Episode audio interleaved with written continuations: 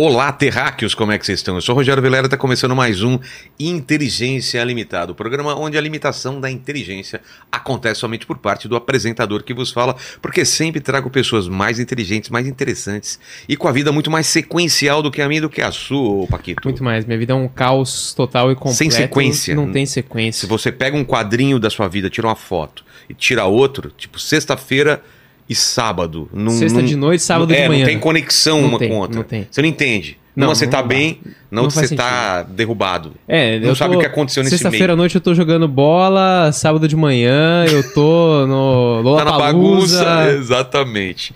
Ô, Paquito, como vai ser a participação do pessoal nessa live maravilhosa? Galera, é o seguinte, essa aqui é uma live maravilhosa especial, então se você quiser participar, você tem que ter a sorte de ser uma pessoa especial, ou seja, São você tem que poucas. ser o Mike Baguncinha, o Naldo Bene, ou então você pode ter se tornado uma pessoa especial tornando-se membro desse canal, tá certo? Isso. Então se você quer ser uma pessoa extremamente especial, torne-se membro desse canal imediatamente, fechou? Fechou, fechou. E hoje vamos, vamos falar com o Grampá aqui, amigo meu. A gente se encontra há pouco, antes se encontrava mais nos eventos de quadrinho. Estamos tentando marcar faz tempo, mas o cara tá fazendo o Batman, tá fazendo um monte de coisa aí. E finalmente deu certo, né? Trabalhou com Frank Finalmente. Miller e tal. Tem muita história pra contar. Obrigado por ter vindo aí. Valeu o convite aqui. Desculpa não ter conseguido vir aí na- nas outras vezes que você me, me convidou.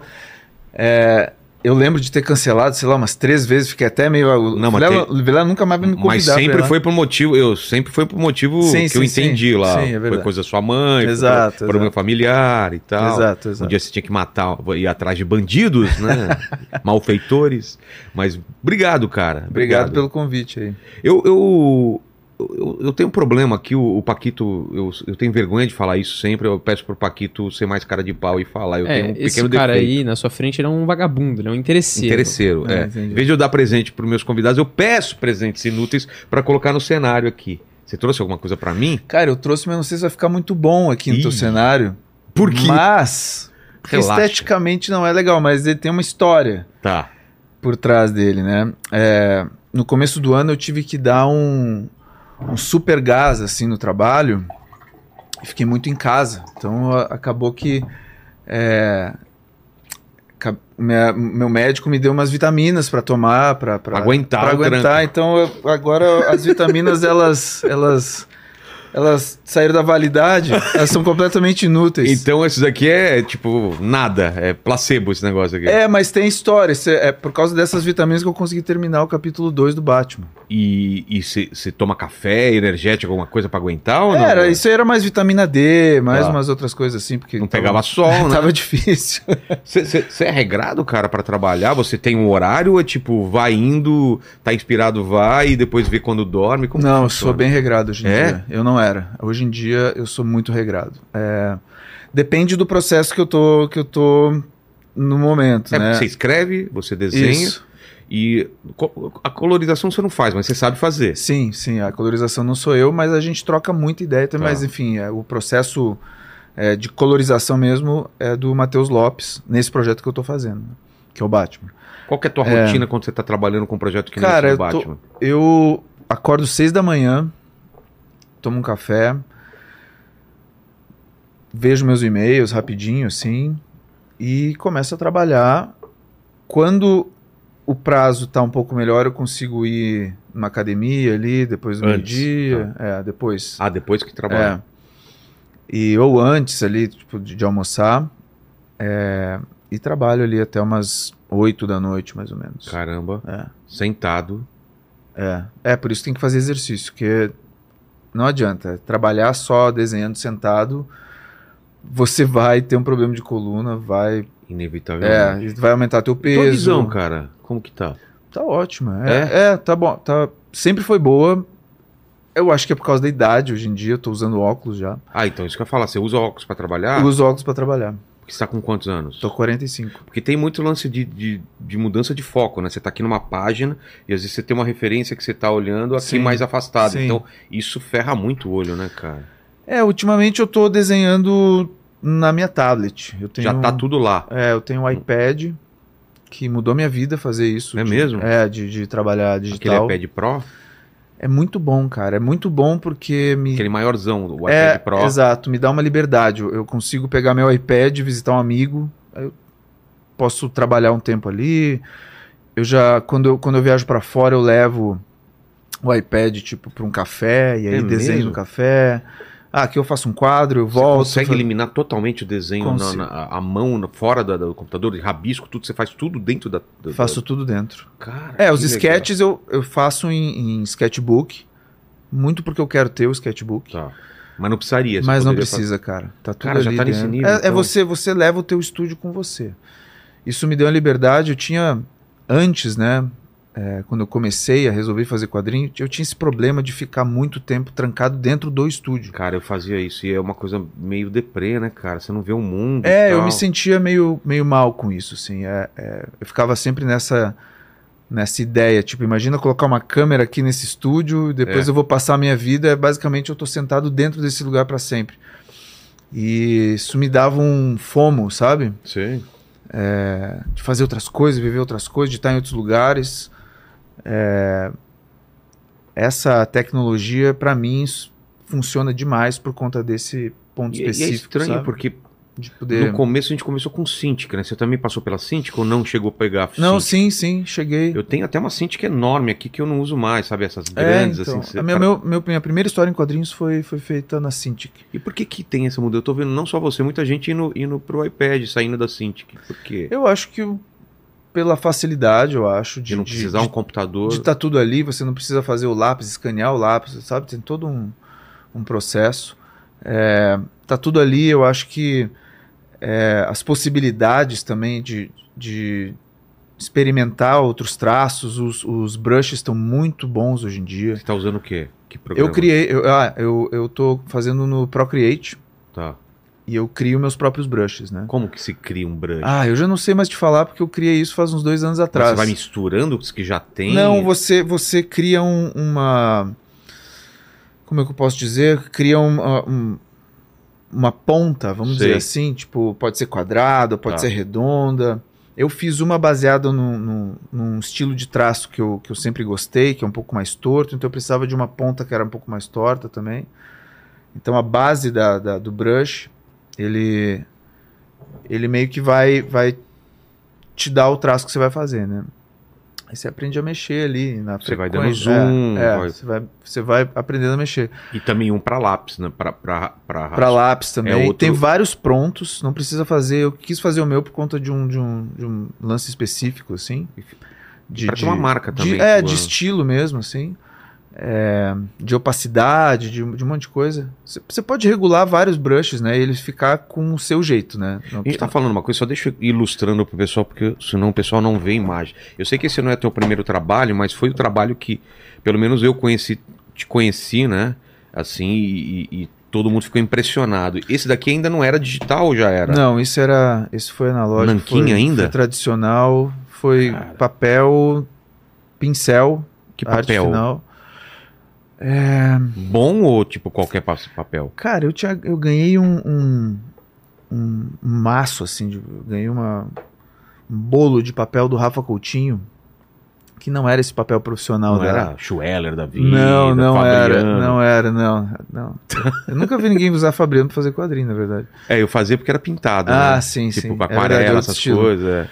Mas pessoal usava muito Schweller antigamente pra fazer arte final, não sei. É, não, acho que esse aqui era um, um offset, assim, tipo, é bem. E bem que normal, material você assim. usava aqui? Era, era, era Cara, pena, era lápis, lápis, pincel pincel e mesmo? nanquim, sim. E pra fazer esses, essas achurinhas, essas Isso era caneta. caneta? É. Esse foi o primeiro quadrinho, é, meu debut, né? Sei. Eu, eu já tinha feito trabalhos com quadrinho É, antes. vamos vamos assim, lá pro começo, então. Qual é o teu contato Ah. com o quadrinho? Como que. Desde criança. Desde criança lia Desde pra caramba.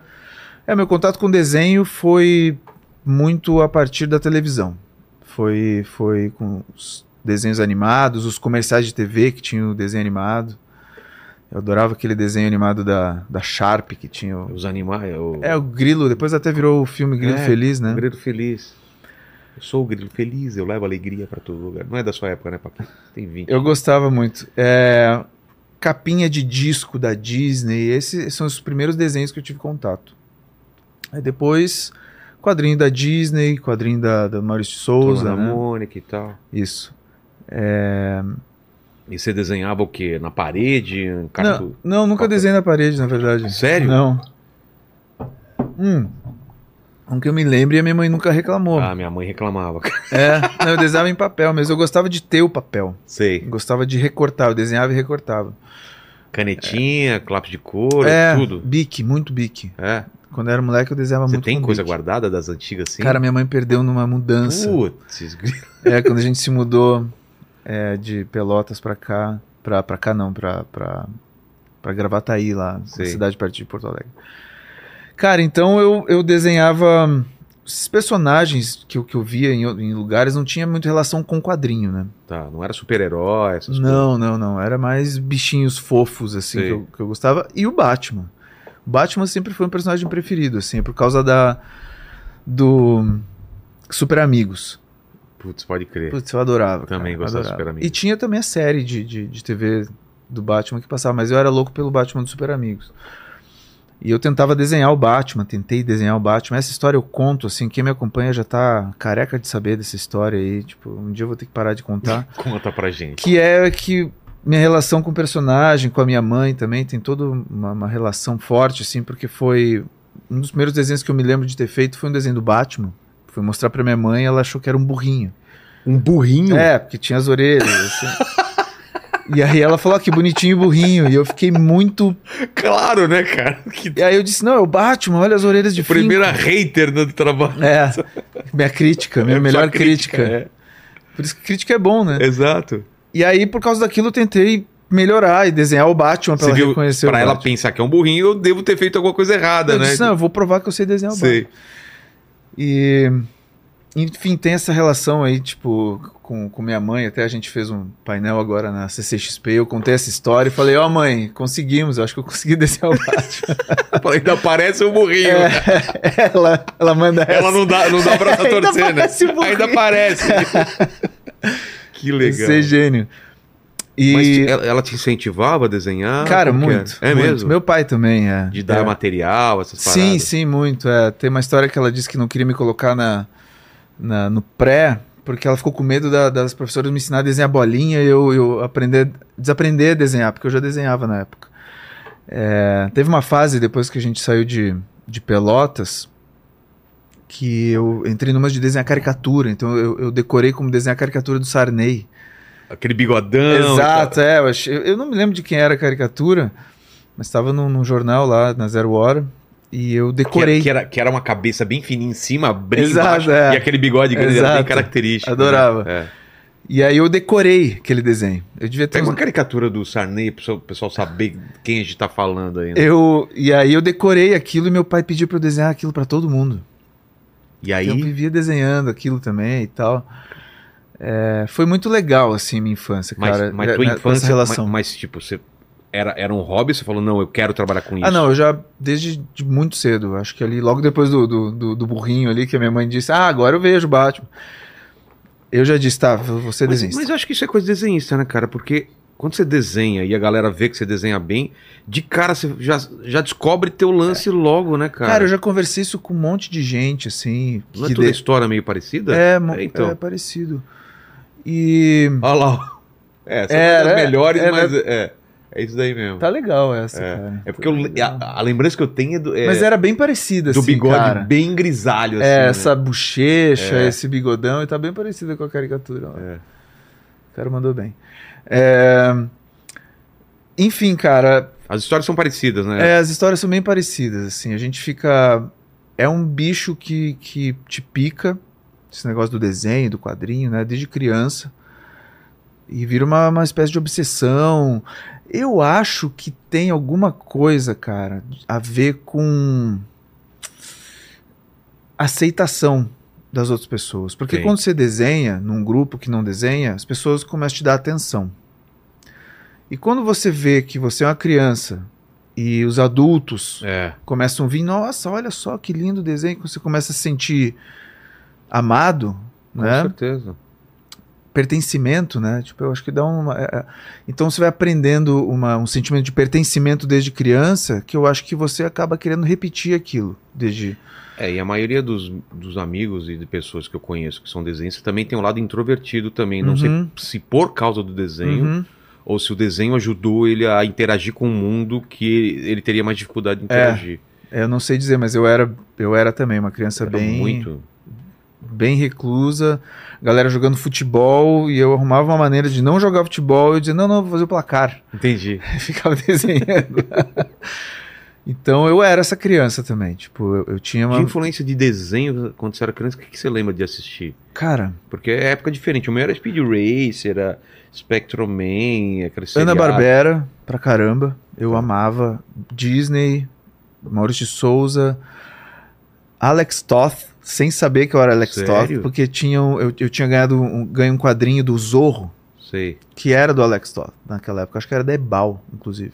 Inclusive, eu perdi esse quadrinho até hoje. Eu, eu, eu tenho um lance assim, tipo, meu quadrinho. Eu fiquei anos mal de Por criança, porque eu perdi aquele quadrinho. E eu desenhava muito Zorro e, e fiquei meio que Vê nessa se você busca. acha, Paquito, Eu acho. zorro dele. Eu acho que essa, essa meu interesse por super-herói depois veio com o Alex Toth, É. de, do, do, do Zorro dele, porque ele era um desenho mais, mais realista, né? E ele também era o desenhista que fazia o- os. ah, como que é o nome dos desenhos de super-heróis da Hanna-Barbera? O, o, o Space Ghost. sei, sei. Esse, Era esse- ele? Ele que fez o design. Então, O eu lembro de, de, de adorar esses super-heróis da Hanna-Barbera. Fora, acho que foram Herculoides era a Hanna-Barbera? Sim, Hanna e o, o- Barbera? Alex Toth foi o, o mesmo cara que fez o design dos personagens dos Super Amigos, Nossa. do Batman que eu gostava. Então, assim, esse cara foi, eu acho que uma- um dos primeiros. Desenha muito, né? É, um dos primeiros. Ele fez eu gostar muito de desenho. Por causa dos desenhos animados. E eu, e eu acho que instintivamente fazia essa relação, porque eu. eu de todos os quadrinhos, eu fui escolher o do, o do Alex Toth, do, do Zorro, né? É. Que era, e na mesma época que eu tava gostando desses desenhos animados que ele tinha desenhado, então. Olha Que louco, né? É, então acho que Mas- ele também mas- é, virou, é, foi uma das primeiras influências. Também. Mas você foi estudar ou, ou, ou meio tudo autodidata ou Su- tudo autodidata. de Tudo autodidata. algo? É? É, meus pais nunca quiseram me colocar num curso, porque desde criança eu já desenhava acima da média das crianças, assim. É, meus professores diziam que não era para colocar num curso, mas para incentivar, mostrar mais desenhos. Quando eu pedisse é, quadrinho para eles me dar, e isso foi é, ótimo, né? Porque daí eu sempre tinha uma desculpa. É. né, de ganhar quadrinho e tal. E mas cara, foi foi foi bem natural pra mim essa essa essa obsessão assim de, de, de desenhar todo dia porque eu adorava fazer isso. Eu amava fazer isso. Era, era a brincadeira mais legal, era mais divertida, era o tempo mais legal. Eu, eu, eu lembro de me preparar, ser criança, eu me preparasse, tipo, ah, agora eu vou desenhar. Agora é hora de desenhar. Agora eu vou desenhar. Eu montava as coisas todas e ficava horas lá todo dia. E, e, cara, e- isso era, era foi minha, boa parte da minha infância. Foi desenhando mesmo, né? É, eu e aí, e aí aconteceu de de meus pais se separarem, minha mãe precisar trabalhar pra gente para sustentar a gente, o meu pai também separou, mas também não, não, não era um cara que conseguia pagar pensão. Isso que idade? Isso eu tinha nove anos. Ah, tá, bem novo. É. E, e ali eu comecei a, a, a tentar pegar uns. A partir dos 12 anos, mais ou menos, começar a pegar uns trabalhinhos, assim. De. de com desenho, né? Porque eu via a dificuldade que a minha mãe passava também. E não que eu fosse conseguir ajudar em casa, Claro. mas pelo menos eu. Tava tentando fazer alguma É, eu- coisa. pelo menos eu podia comprar meu, meu- meus quadrinhos ou né, fazer alguma coisa assim, mas eu já, já sentia essa, essa necessidade de trabalhar, né? Eu lembro que o meu primeiro emprego assim foi numa é, emprego, né? Porque eu fazia eu fazia uns eu fazia logotipo para as lojas dos amigos, eu fazia estampa para camiseta, Ah, é? desde muito criança assim. 12 Recebendo. Recebia, recebia. Gastava no fliperama, né? Sei. Comprava um quadrinho. comprava os quadrinhos, comprava uma camiseta, Sei. ia no cinema, enfim. É, e eu fui trabalhar numa empresa de bandeira. Bandeira? Não, esse não foi meu primeiro. O primeiro foi um, foi uma, foi um estúdio. Não era um estúdio, cara, uma loja que fazia é, festa infantil. Tá. E aí tinha uns desenhinhos lá, que os caras tinham do ursinho Poo, tinha... Pra eu de- decorar. É, eu desenhava. Então eu desenhava numa num papel grosso assim, mais acetinado, e depois eu tinha que recortar naquela naquela é, naquele arame quente, sabe? Não. É, fica um arame quente. Pra, é, pra você- segurar. É, você cola o desenho num você, você faz o desenho grande, né? Num, num, num papel desse, tipo uma grosso. cartolina? É, mais tipo uma- grosso. é, uma cartolina, mas ela é mais brilhosinha. assim, Tá. eu não sei o nome desse papel. Eu sou péssimo para nome de material. Tá. Eu recortava, colava em cima de um, de um isopor e aí eu passava nesse, nesse arame Ah. quente para cortar o isopor e Entendi. esse era o meu trabalho. Depois eu fui trabalhar nessa empresa de, de bandeira, que aí eu desenhava as bandeiras, os brasões das bandeiras. Isso eu tinha uns 15 anos. É, então assim, ó, desde muito moleque assim, eu fui eu fui Já trabalhando com. eu fui tendo com- essa relação com desenho e trabalho por conta da dificuldade que a gente tinha em casa, né? A gente Entendi. morava de, de favor na, na- nos fundos da casa da minha avó. É, meus avós, eles às vezes não ficavam tão felizes por a gente estar lá, porque eles, enfim, não podiam alugar a casa para outra pessoa. Então era, um, era uma, uma coisa meio, meio estranha, assim. Você sentia então, isso mesmo, mais novo, você sabia que tinha que sair de lá. É, eu precisava dar conta, pelo menos de mim, assim. É. Então, mas nessa E não tinha, deixar- uma, tinha uma possibilidade de trabalhar com quadrinho, não, né? Era uma coisa distante ainda, não tinha. Cara, eu tinha um sonho. Ou já assim. tinha aconte- já estava acontecendo alguma coisa no mercado que não te dava tinha, essa possibilidade? Não, Não não tinha, tinha, né? Não. Com um quadrinho eu achava que eu nunca ia trabalhar. assim. Tá.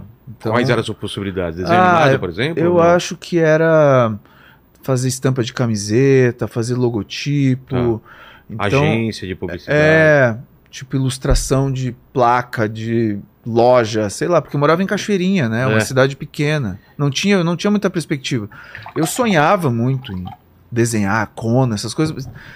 Adorava, né? O Conan, o Wolverine, tudo é, por causa do, do Frank Miller e do John Buscema e tal. Naquela época que eu era criança. E eu treinava muito esse tipo de, de traço, né? Mas eu não chegava a ver uma perspectiva, assim, de, de, de ser um quadrinista. Mas lá no fundo eu tinha essa vontade. É, mas a necessidade mesmo era tentar achar alguma coisa para ajudar em casa e, e me virar. E não virar um peso para minha mãe também, que na época ela era manicure, vendia roupa, assim, tipo, pegava roupa para vender em casa. É, então eu via ela trabalhar muito desde cedo, assim, acordava cedo todo dia é, para ir buscar as roupas, aí vendia as roupas em casa, e aí depois à tarde ela fazia manicure. Eu, eu lembro de desenhar na mesa da, da cozinha, que eu não tinha mesa de desenho, não tinha um quarto só para mim, né? Dividia com meu irmão. E eu desenhava na mesa da cozinha enquanto ela fazia o ali, então a gente meio trabalhava junto, assim, ela fazendo os pés e as mãos das clientes e eu do outro lado da mesa fazendo, desenhando e, e pirando ali. É, eu acho que essa, essa abstração começou ali, né? Que, que depois acabou virando o que eu tenho hoje, que eu chamo de. Quer dizer, que chamam né, de, de hiperfoco, né? Que é um. Eu posso estar em qualquer lugar que eu sumo, Você né? Eu consegue. consigo. Pode estar rolando festa Pode. na casa e você Sim, no quarto sim, está desenhando. Sim, não, eu posso estar no meio da festa. Ah, é? É. Hoje, hoje eu desenvolvi isso. Mas, enfim, pode ter vindo dali, Entendi. desse, desse movimento aí. Eu fui sair de casa só aos 20, 20 anos, mais ou menos. Mas ali, a- a- entre os 15 e os 20, eu consegui fazer alguns trabalhos, assim, tipo, eu consegui trabalhar no estúdio de desenho animado, fazendo, fazendo intervalo, Tem intervalação. intervalação lá pro Otto Guerra, inclusive. É, eu fiz. Consegui um emprego numa, numa, numa editora que fazia quadrinho para criança, assim, tipo, eram uns almanaques com umas histórias em quadrinhos, e aí tinha um, tinha, sei lá, tipo, brincadeiras para você Mas é lá fazer. com- regional isso ou é, lá em Brasil? Porto Alegre. Ah, lá em tá. Porto Alegre.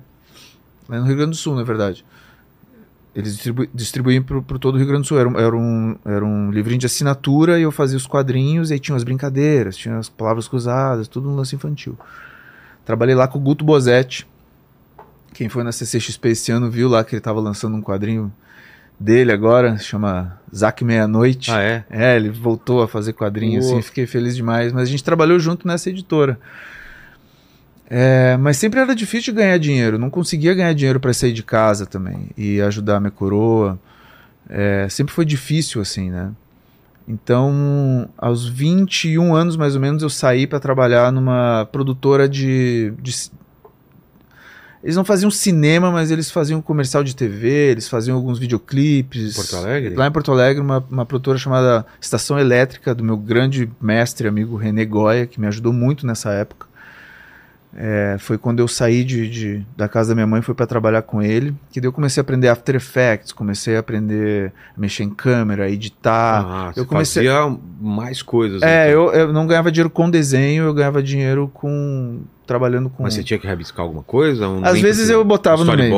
às vezes eu botava no meio uns desenhos assim Sei. uma abertura aqui outra ali. Ah, vamos fazer uns personagens vamos fazer uns desenhos eu ia fazendo. Mas eu era aquele cara que tava sempre com um bloquinho do meu lado. E aí foi nessa época mais ou menos que eu descobri aqui no Brasil uma publicação da, da Conrad que chamava é, chamava Comic Book que era um, é, é, chamava Comic Book e era um monte de, de era uma antologia com um monte de histórias independentes É, do, do Daniel Close, do, do Adrian Tomini, tipo artistas undergrounds Isso americanos. depois do animal, isso. Isso depois do animal. Ah, não, eu, eu- tô pulando uma fase aqui que é chiclete com banana. Ah, sim. Né? Eu, eu desenhei. Eu comecei a desenhar com pincel e. e- por causa do, é, do Laerte, né? É. É. Adão teve aqui, Laerte teve aqui também. é pô, Então você acompanhava isso de longe. acompanhava de longe lá. Isso é bem antes de sair Você de não casa. chegou a- Vamos, fazer- vamos a- voltar um pouco. É. Não chegou a vir pra cá, encontrar com esse pessoal, Não. participar de alguma coisa. Não. Era uma coisa muito distante Exato. você. Tá. É, eu pulei uma fase, na verdade, esqueci. É, aos 16 anos eu comecei a ilustrar uns livros. Que tipo de livro Ah, didático? é uns livros didáticos, assim. Eu conheci um escritor, chamava Ant- é, Luiz Antônio Rizevski, é, que foi ele que falou pra mim não assinar Rafael Dias, que é o meu nome. Ah, é? Você, assinava Sim. Rafael Dias? Assinava Rafael Dias, ele falou, cara, Rafael Dias, você chuta uma árvore e cai 50. Rafael Dias? Né? É. Cara, Acha um nome pra você, né? E eu, eu e naquela época eu queria ser tipo o Alaerte, eu queria ser o, o Angeli, eu queria ser o você Adão. curtia aquele tipo de, de Eu queria fazer tira, Ah, é? é. E aí Grampa é meio que um nome de cartunista. né? Total, total. Entendeu? Enfio, grampar. Exato. Então ele vem É. disso, assim, dessa. Mas me- essa- Como, como dessa minha chegou vontade. nessa palavra? Cara, eu, na época, ao mesmo tempo, eu tava comprando e descobri que rolou a Image Sei. lá fora. Eu tinha largado um pouco de mão essa história de quadrinho de super-herói, porque eu vi que. Você tá adolescente também, e você começa a achar que estão coisas. Existem coisas de criança e É. coisas que não cabem mais, então parece. Na época parecia que gostar de humor, de Laerte, Piratas do Tietê era um pouco menos infantil. Sim, tinha um lance todo de É, então meio que contracultura. Eu larguei de- um pouco, assim, aí, o- os superiores bem na, na época, assim, que o, começaram a publicar o Jim Lee no Brasil. Mas eu adorava, né? Eu achava, eu achava inalcançável, assim. E também tem isso, né? Da, daquela ideia de que inalcançável. É, tipo, você não sonha com alguma coisa que nem é possível pra você. é, né? tipo aquela raposa e as uvas, Sei. né? Tipo, ah, aquelas uvas lá, Deve estar estragada, né? olha só, é, que lindas, tenta alcançar. Ah, acho que estão estragadas. É. Né? E desiste, né? Tipo, pela essa falta de possibilidade de alcançar algo, você acaba até desmerecendo muitas vezes, né? Então isso aconteceu comigo assim com quadrinho de herói. Mas daí comecei a comprar o Spawn e esses quadrinhos todos. Num, nos quadrinhos do Spawn tinha alguém fala, chamando alguém de Grandpa. E aquela palavra eu achei linda. Só que era Grandpa, É. né? E aí eu adaptei. Pra, pra gauchir. Pra assinar, pra assinar. Grampar. Exato, e pra, Porra. e pra assinar o livro. Eu nunca pensei na possibilidade de não ser seu sobrenome, olha que louco. né, então. Tô descobrindo agora. É, exato. Existe, existe o sobrenome Grampa no Brasil. É? Eu descobri já. Mas o Grampa, eu acho que sou só eu. Então eu. Foi nessa época do livro, então, que o cara te falou e você E aí eu, eu criei esse nome pra assinar os livros. Rafael Grampa. Entendi. E. E, cara, esse nome foi me trazendo muitas coisas boas. Começou pelo nome, eu não sei porquê. As pessoas começavam a ver, a, se interessar pelo nome, pelo, né? E começavam a, a me dar um pouco de crédito, assim, querer me conhecer. Não, ouvi falar de você, mas nunca vi teu trabalho. Então começou a ficar um nome forte, assim, precedia até o meu desenho. Aí eu comecei a con- conhecer o pessoal de Porto Alegre lá. Conheci o Rodrigo Rosa, um, um cartunista lá de. quadrinista de é, gaúcho, que é tipo gênio, e hoje em dia ele é dono da Figura Editora. Comecei a eh, conheci o Beer, que era um, um cartunista da época, e, e eu descobri que eles tinham uma associação lá, um sindicato Ah, de, é? de, de cartunistas. E eu nunca consegui entrar no sindicato, assim, eu não. Eu acho que eu nunca tive muito perfil, assim, exatamente. Enfim, eu, eu acho até porque eu não sabia que eu queria direito. Eu tava lá olhando os quadrinhos da Image, sonhando com aquilo, treinando meu desenho para ser um cartunista, tendo piadas, eh, ideias de piadas e tal. Nunca fui muito bom com isso. Então eu tava num limbo, assim, né? É, e aí rolou em Porto Alegre um curso no, no, no Margs, no, no Museu de Arte do Rio Grande do Sul, onde eu acabei conhecendo outros. é, como é que eu vou dizer? Outros moleques, assim, outros jovens que queriam. Que sonhavam em fazer quadrinho. Eu descobri que tinham uns, uns brasileiros já fazendo quadrinho lá pra fora. Ah, E aí eu descobri que existia o Mike Deodato, Roger Cruz. E ali acendeu uma. foi uma aquela fagulha. primeira geração que eu fiz Essa- parte lá. Exato, essa primeira Marcelo geração. Campos, eu, Roger Exato. Cruz, Exato. Deodato, É. quem mais? O pessoal veio depois, dessa primeira leva, quem que era mais? Uma galera, né? É. O Van eu acho que veio depois também. É, o, o, pra mim, no caso ali, o Roger era o, É o cara destaque, que eu, ele- que eu ele tinha, já, estou, já tinha estourado. Ele- acho que tinha. Tinha, aham, né? E. Roger, cara, foi absurdo. É, né? eu amava o, o trampo dele, assim. Era muito bom. E eu, cara, tinha uma admiração muito grande, assim. E aí virou meio que uma obsessão. Eu comecei a fazer página teste. Mas, Mas, aí, sem. mas aí, aí abre uma possibilidade na tua cabeça que nunca tinha. Exato. Pô, brasileiro publicando nos Exato, Estados Unidos. exato. É, eu acho Não que é? o que aconteceu com, com que essa galera abriu, inclusive na, na tua geração, Que foi Art Comics, né? Começou Exato. a mandar tal. Art Comics, eu acho que influenciou muita gente. Com certeza. Assim como eu, o Rafa Buquerque e uma galera. não, não tinha uma porta, você nem pensava em. Eu, por exemplo, antes de, de ter essa possibilidade, eu não pensava, ah, vou publicar nos Estados Unidos. Não é uma coisa impensável, E o né? primeiro foi o Marcelo Campos, né? Foi, cara. É, então, ele é o grande, né? É. O pivô, assim, o É pioneiro. incrível, cara. É, É. Dessa, dessa galera que, que foi fazer quadrinho lá fora, né? exato. É, vamos deixar bem claro que é sobre isso que a gente está falando. É, e, e aí abriu, e, e, cara, e assim, eu lembro muito bem de. Nessa época, todo mundo tá passando na faculdade, assim.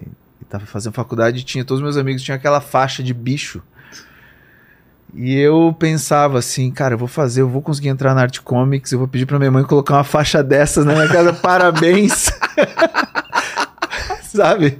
Sei. Como se eu tivesse passado pra uma faculdade. Porra. Eu mandei uns desenhos pra Art Comics na É? época. Você lembra pra quem? Pro JP ou pro. Não pro- sei, não Tá. sei. Você Eu mandou lá, pra... Mandei, peguei o endereço. Era bom o desenho? Cara, eu cheguei a postar no meu Instagram um tempo atrás. É? Vê se acha legal. pra gente.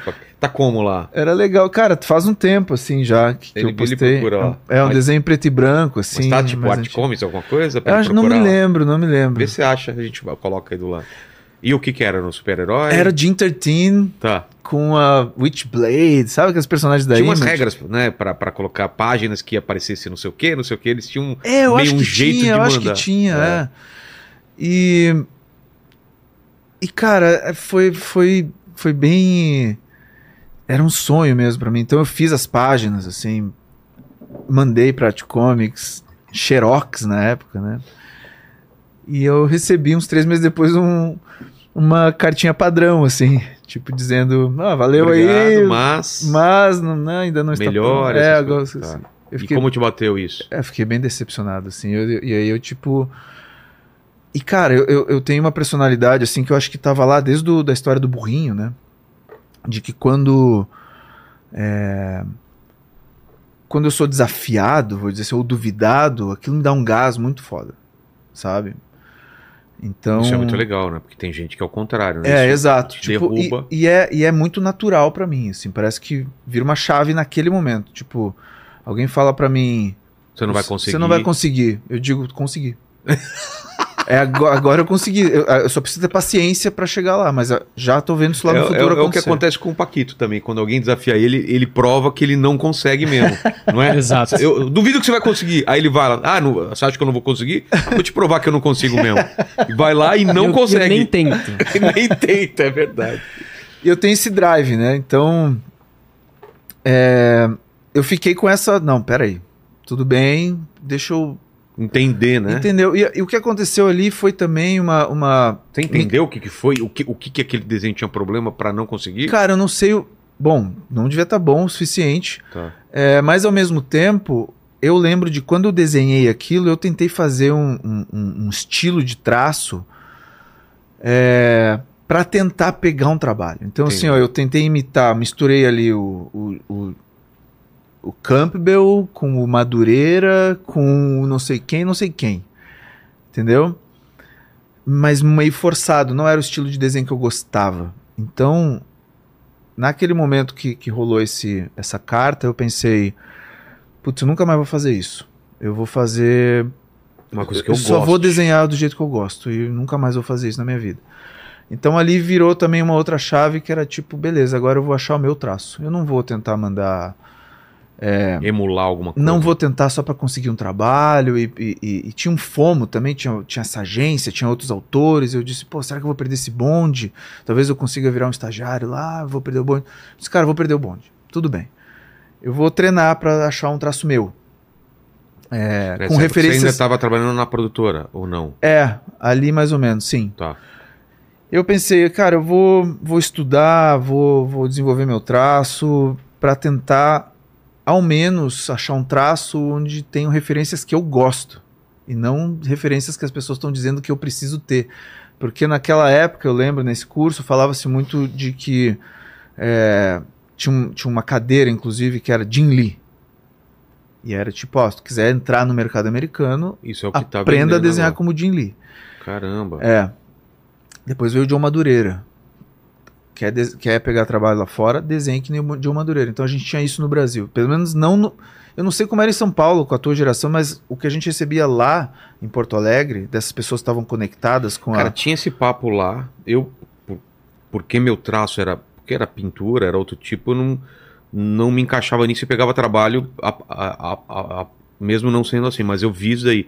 Cara, o que tá vendendo agora é tal coisa É. e a galera tentava emular mesmo. É, e, e- Era, foi o Madureira, foi uma época do McFarlane, tinha umas, tinha umas levas assim. sim, tinha, e E tinha. tinha uma galera que pegava mesmo. Exato. Emulava o traço e pá, pá, sim, pá, sim, tanto, tanto que tinha um dos professores nessa, nesse curso, no Margs, que ele era um cara bem conectado assim com o pessoal de São Paulo, com a Art Comics, eu acho que ele era inclusive é, é, agenciado pela Art Comics e pegava uns trabalhos como Deodato Studio. É.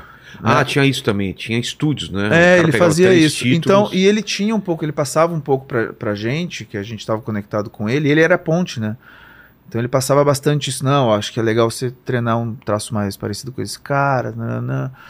É, e tinha essa ideia naquela época. Então não era nenhuma ideia do professor lá na época, era uma ideia do, do que tinha virado essa agência aqui no Brasil, né? É, vocês querem trabalhar lá, imitem esses caras, né? Eu acho que lá fora também não era culpa nem dessa agência que tinha aqui, porque não tem culpado nisso. Eu acho que lá fora eles acabaram achando uma mão de obra mais barata e eles colocavam essas regras também. Ah, legal, mas ó, É. imita o Jim Lee aí porque é o que tá vendendo. Tanto Então acho que vinha lá de cima. Mas chegou a bater mal uma época também que, que falaram, olha, porque, porque chegavam é, lá na Tcomics até certo negócio, cola essa posição, Hum. pega isso. Então tinha gente lá Ah, eu já vi isso. co- copiando posição, só invertendo, pegando Uhum. um personagem, fazendo outro. Uhum. Ficou tanto esse desespero uma Uhum. época que começaram a falar, olha só, tinham aquelas páginas né, que falavam, olha só, roubaram isso aqui, roubaram Sim, sim, e tal. sim. E aí teve o recuo e falou, não, para isso, e agora vamos fazer Só. sem copiar, né, cara? Sim. É, então foi, foi meio isso. Eu, né, depois dessa carta, eu decidi, deixa eu buscar as minhas referências que eu, que, eu, que eu vou gostar. Então eu passei por um monte de lugar ali, nesse momento, né, que eu descobri esses autores underground é, americano, tinha os autores brasileiros, né, eu comecei a desenhar com pincel por causa do Angeli, Laerte, que eu achava que era pincel, nem sei até hoje, nunca perguntei pra Laerte. Putz, eu perguntei, cara. Eu acho que era Acho que pincel era lá, pincel, o, sim. o, o É. Piratas do Tietê, de- do Ah, Tietê, eu acho que era pincel. Então, assim, ó, por causa desses caras eu queria desenhar com pincel. Aí, por causa do Daniel Close, eu queria fazer histórias é, mais é, do cotidiano e tal. E, e aí eu comecei a fazer umas misturas. Aí eu descobri o, o Frank Whiteley, que é uma grande influência, inclusive, até hoje pra mim. É, então essas coisas foram começando a se misturar. Então, entre dos 21 aos 28 anos, que quando foi eu lancei a, a mesmo Delivery, que foram sete anos ali, que foi o período que eu saí de Porto Alegre, vim para São Paulo trabalhar num, num estúdio de animação, Qual? Lobo e Vetor Zero. Porra. É, tipo, Puto estúdio. puto é. estúdio. É, eu tive muita sorte, cara. Como que foi esse contato? Cara, foi muito por acaso, assim, foi... Eu trabalhava numa, numa, numa televisão lá no Sul, na RBS TV, que é a sucursal da Globo. Eu consegui esse trabalho por trabalhar com o René Goya, que era esse dono dessa produtora. Ele, ele, ele usava muito os equipamentos da RBS TV, assim como várias produtoras na época. Então eu estava sempre na produtora e na RBS TV, fazendo esse... Então, em algum momento eu conheci o pessoal de lá e surgiu uma vaga na, no pessoal da arte lá, que fazia as aberturas dos programas, tipo, fazia coisas mais ou menos como, né, tipo, é, é, motion graphics, né. E aí eu consegui esse emprego. Trabalhei lá um, um ano e pouco, fui demitido. E aí, porque eu me acidentei lá, enfim, me mandaram embora. Nesse tempo que eu fiquei é, sem, sem, sem trampo, eu, eu consegui tempo de fazer um clipe pra uma banda lá do sul chamado Bideu Balde. Esse clipe passou na MTV e os donos da, da, da Lobo assistiram. Esse clipe era. Tinha animação? Era... É, tinha, tinha motion graphics, era uma, cara, e, e era uma cópia, assim, de um outro estúdio que chamava MK, MK12, que na época fazia muito sucesso. E eu disse, ah, vou fazer algo no estilo desses caras, assim, claro, ficou muito mais tosco do que poderia ser, tá ligado? Mas o pessoal gostou. Chamou a atenção dos caras, chamou a menos. atenção dos caras. É, e eu já tinha desistido um pouco desse negócio de fazer quadrinho de herói, e aí eu descobri a Front, foi lá que eu conheci teu Ah, trabalho. Tá. Que era um grupo de, de quadrinistas brasileiros, a gente se reunia, Uhum. tinha uma pauta, um especial, Isso. todo mundo mandava Isso. roteiros, a gente escolhia quais iam entrar, quais não ia, e era assim. Exato. Aí eu lembro, nessa época aí, é, que saiu, acho, um, um- um tema, era feminismo, se eu não me engano. Ah, pode ser, invisibilidade, feminismo, medo, tinha cara. É, cara- Que eu, eu, eu, eu tive uma ideia de fazer uma história e mandar pra Vê se- vê front. se acha front aí pra mostrar pro pessoal pra, pra ilustrar o que é. Tive uma ideia de mandar um quadrinho pra front. Nunca terminei, nunca consegui, porque eu trabalhava muito na TV, na produtora. Nessa época eu tinha dois empregos. Trabalhava na TV e com o Renê lá na estação elétrica. Você não tinha produtora. publicado nada de quadrinho ainda? Não, Tá. não. Tinha publicado aqueles quadrinhos é, infantis Tá, que eu te só contei. isso. É. Tá. Vim pra São Paulo por causa desse clipe. Trabalhei na, na Lobo. Entrei pra, Fazendo o que lá? entrei pra equipe da Lobo, mano, só tinha monstro lá, É, né? lá era- Carlos Bela, Guilherme Marcondes, Denis Cisma, né? Tipo. E todos com uns puta background foda, né? O Denis vinha do grafite, e aí trouxe isso pro design, pra, pra animação. E o, o Guilherme Marcondes era um arquiteto, formado em arquitetura. É. front, ó. Isso. É, eu lembro muito bem dessa. Linda essa ilustração, né? Eu, será que é do Oswaldo Pavanelli? Pode ser. É, Não, pode ser. Pode ser.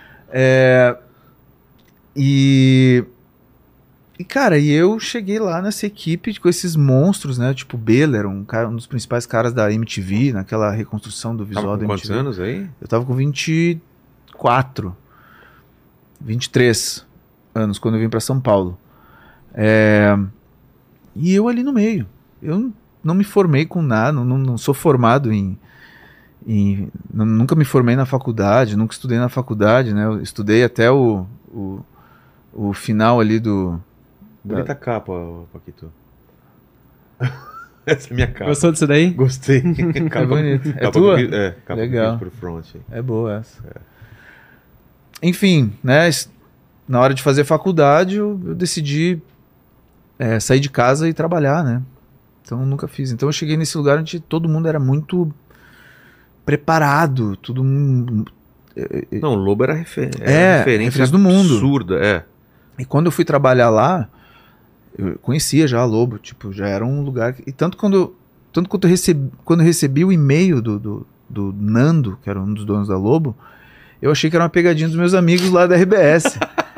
Porque os caras, a gente falava o tempo inteiro da Lobo, e eu achei que os caras fizeram um, Sacanagem, é de sacanagem, tanto que eu não respondi o e-mail. Porra! Eu disse, ah, jura que os caras vão me mandar essa mensagem por causa daquele clipe, tá ligado? Jamais. E não respondi. Aí o Nando mandou, uma semana depois mandou de novo o e-mail. Eu disse, mano. Eu mandei a resposta, ah, legal. É, sou meio ruim de responder e-mail, você não me ligaria no meu telefone? Mandei o telefone. Na hora ele me, ele me liga. E eu ligo pra ele, o cara, ô, tudo bem, Rafael, não sei o que e tal, que é o Nando da Lobo. Vi teu clipe na MTV, achei massa e tal. Queria saber se não quer vir pra São Paulo fazer um. É, queria saber se não. Eu não sabia se, se ele sabia se eu era de Porto Alegre ou não, acho que falaram pra ele, não sei. Queria vir pra São Paulo fazer um trabalho com a gente. E eu tava achando que era um amigo meu, Vitor Hugo. falando. Ainda? Ainda. E eu, tipo, ah, é, ir pra... E eu comecei meio que tirar onda com o Nando, cara. Eu quase perdi a oportunidade de vir pra São Paulo por causa disso. De não acreditar que o cara tinha gostado do meu trabalho, né? E aí eu, ah, pois é, sei. Aham, quando? Ah, não sei se eu não, se eu não sei se eu vou ter tempo e tal, mas eu comecei a ver que era verdade. Disse, não, o Vitor não falaria esse tipo de coisa, porque eu comecei a ver disse, pá, é verdade e tal. Eu disse, não, não vou. Eu tava desempregado, tava sem grana, tinha que pagar aluguel. Aí vim pra São Paulo, em final de 2003, trabalhar na Lobo. Naquela equipe, eu, eu morrendo de medo. Eu me lembro muito bem do, do, do dono lá, do, do, cara que virou meu chefe na Lobo. É, olhar pro meu portfólio e olhar assim, toda a equipe, assim, numa sala escura, olhando meu portfólio, tipo, Ah. meu Deus do céu. E aí eu olhei e disse, ah, é aqui, esse é o meu fim, né? Tipo, os caras vão olhar pra. Ah, cara, de repente eu acho que você volta pra Porto Alegre. Eu já- Eu tava esperando isso. E aí eles falaram, "Ah, legal, mas nada do que a gente, não tenha visto. Porra! Me botaram no meu lugar. Pem, ó, tá entendendo, mano? Eu, uf. Cara, eu lembro de entrar no estúdio da Lobo e ver os projetos que eles estavam fazendo, que eram os projetos confidenciais. Eles estavam fazendo uma coleção pra Diesel, que é aquela marca Sei. italiana. É italiana? É.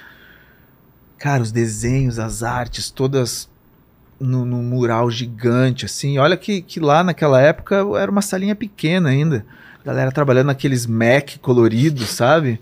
E eu, nossa, caralho, velho. Eu fiquei muito... chegou. Cara, foi muito legal a sensação, velho. De vir pra São Paulo. E é uma piada entre a gente lá do pessoal da Lobo que quando eu vinha, minha mãe mandou eu trazer um terno. É assim, você vai pra São Paulo, vai Leva que. o terno. Vai que você tem que ir de terno. E eu quase fui de terno. Ai, cara. Eu quase fui de terno visitar. E quando chega o Matheus, que é o cara que, que era o chefe lá, o dono, ele chega cabeludo, assim, ah, meu gordinho com a, com a camiseta assim, rock and roll escrito, eu disse, ufa, Imagina, Eu- cara. Os caras iam te cara, zoar até. eu, nossa, velho. E esses caras me adotaram, assim, sabe? E eu comecei a trabalhar lá na equipe porque eu desenhava bem.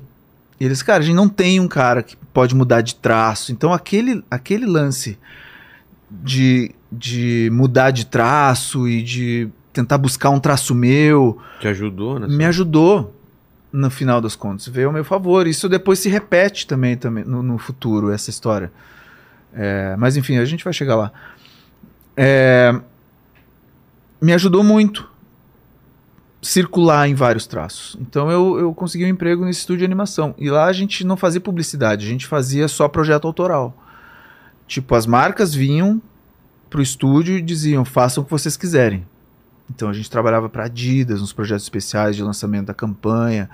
A gente fez uns projetos para Coca-Cola nesse mesmo lugar.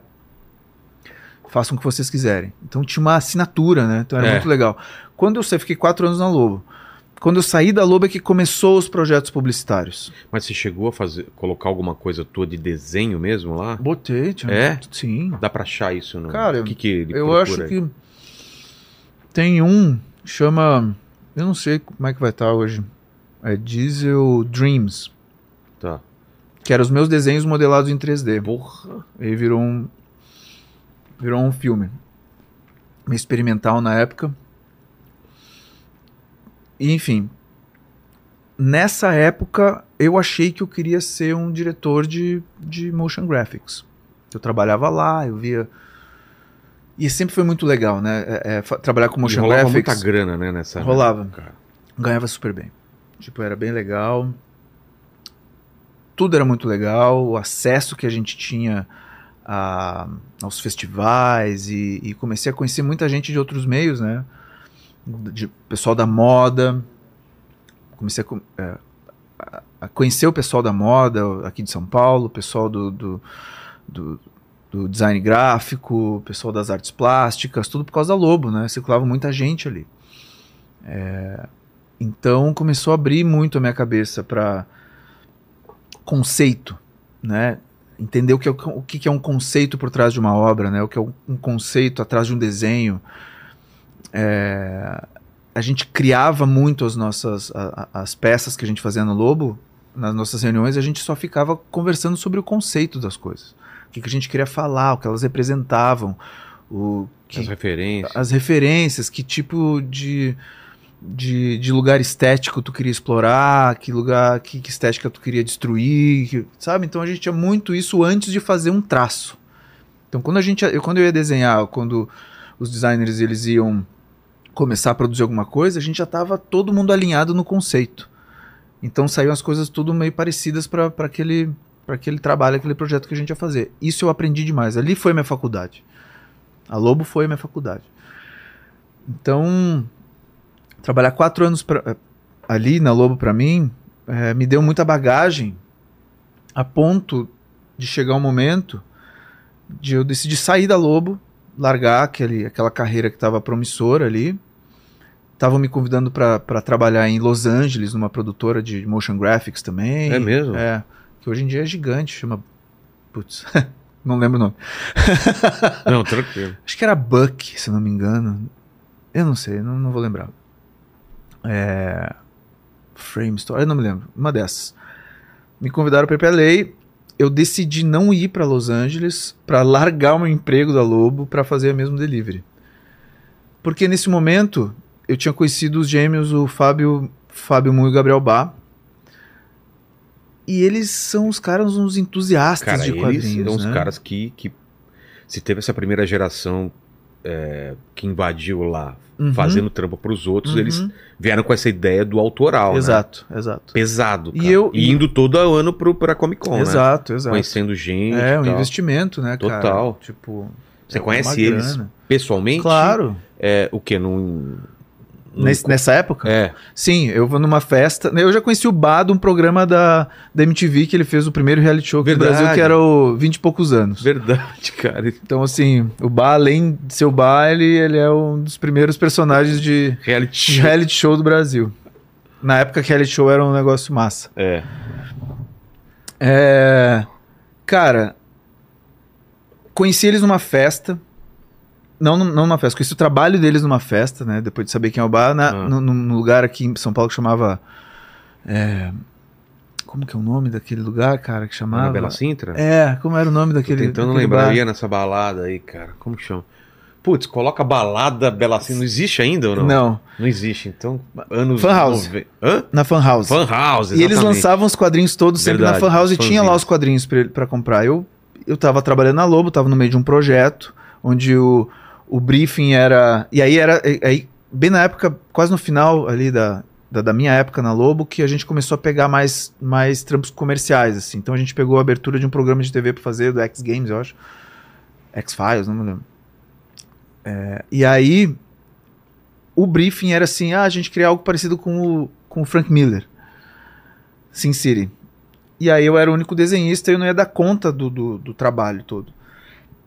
Em estúdio, tá todo mundo sempre em projeto, né? Então a gente tem que ir atrás de freelance para nos ajudar. Nesse dia que, que entrou esse job, eu fui na Fan House e vi o quadrinho do, do- dos meninos lá e eu disse, esses caras que conseguem, mano. Esses caras conseguem emular esse traço que eu preciso aí, meio que sai com o estilo meio deles, mas a gente Sei. consegue matar o briefing aqui.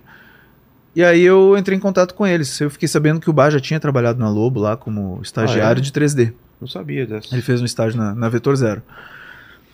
E aí eles foram lá no, na Lobo, a gente ficou amigos na hora.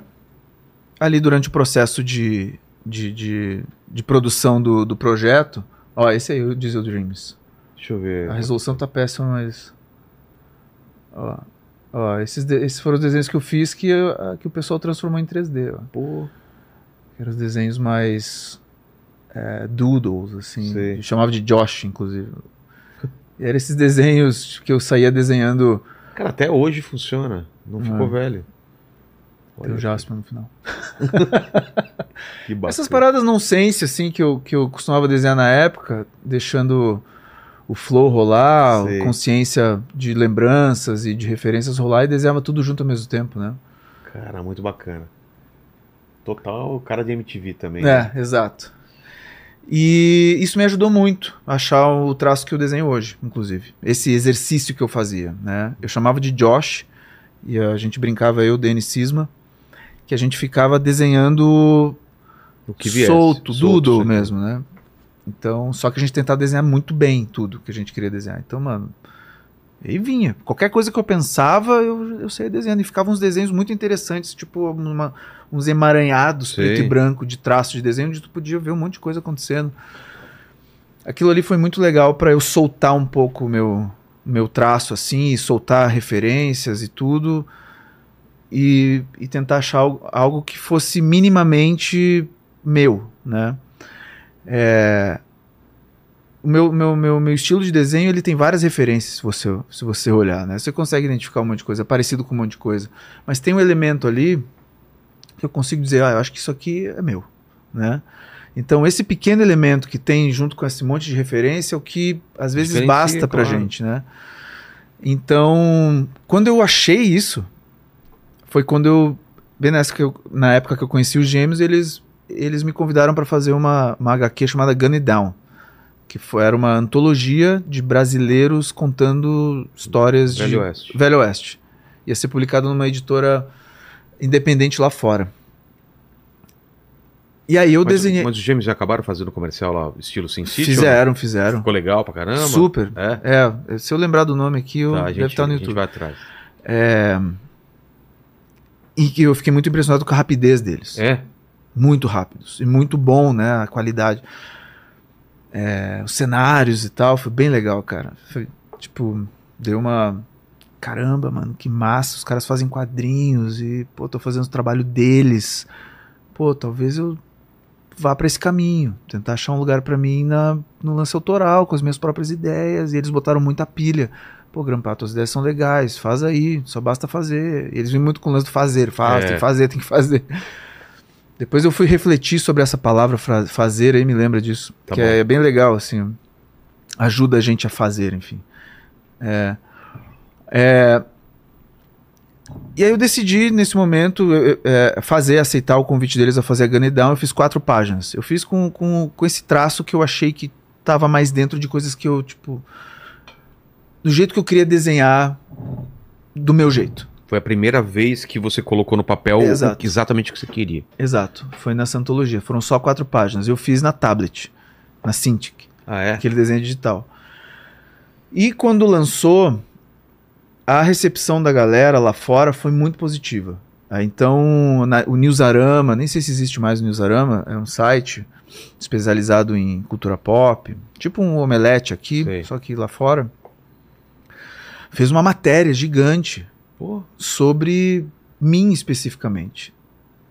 Sobre a Gun It Down, mas era sobre essas quatro páginas. o seu traço, a história? É, não, falando sobre o sobre meu desenho, sobre. é, como é que chamava? Uma coisa do tipo. é, uprising Talent. Uma coisa assim, tipo, Pô. é um cara que tá surgindo aí, vocês precisam conhecer.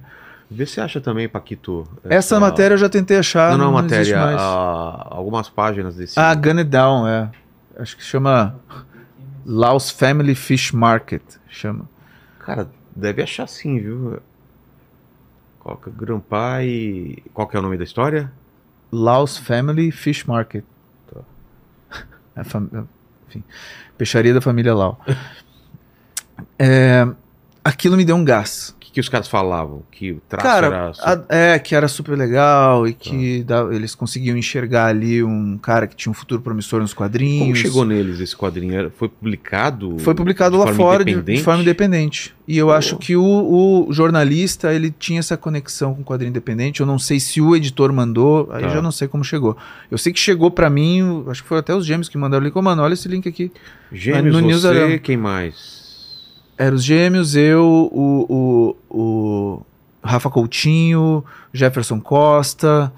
é, Cara, Só tinha- brasileiros? Não? Tinham só brasileiros, é. Tá. Tinha o Caco. tinha- Ah, é? É, tinha uma galera. Não vou lembrar o nome Tá. de todo mundo que tava lá. É, mas tinha uma galera bem legal. Mas isso te deu um gás, então. Te falou, cara, acho que. é, porque tem ali, ali foi uma resposta pra mim nessa, nessa, nessa dúvida que eu tinha Tua desde. mãe ainda fala, parece um burrinho. É, desde, a, de- desde a, do, do burrinho.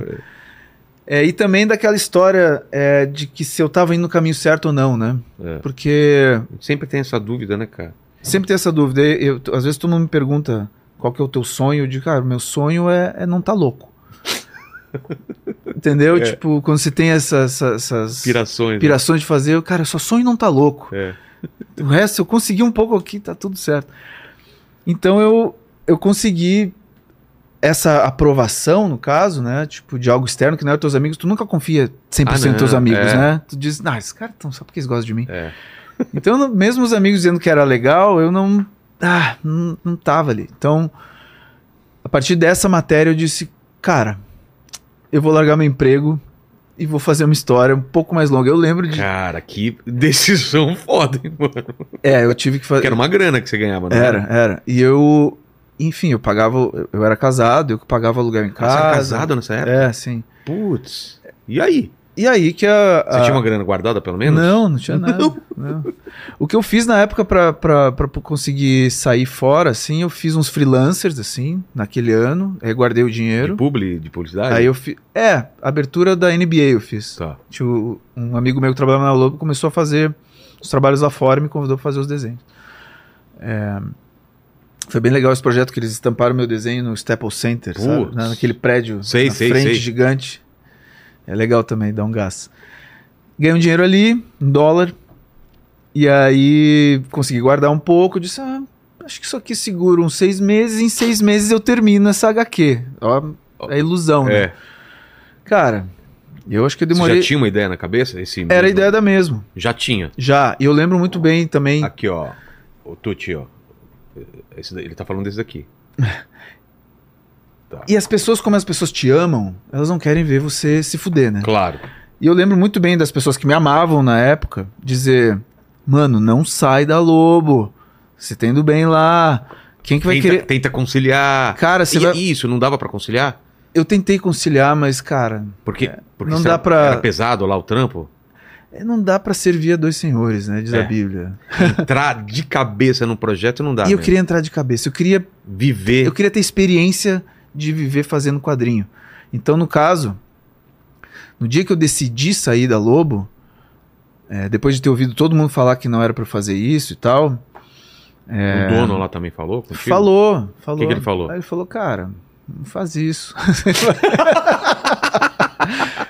Pô, não faz isso, cara. Você, você vai se dar mal. Não... Quadrinhos. É, quadrinho. E, e eles sabiam da história, disseram, quem é que vai querer ler uma HQ de, de, de caminhoneiro, Grampa?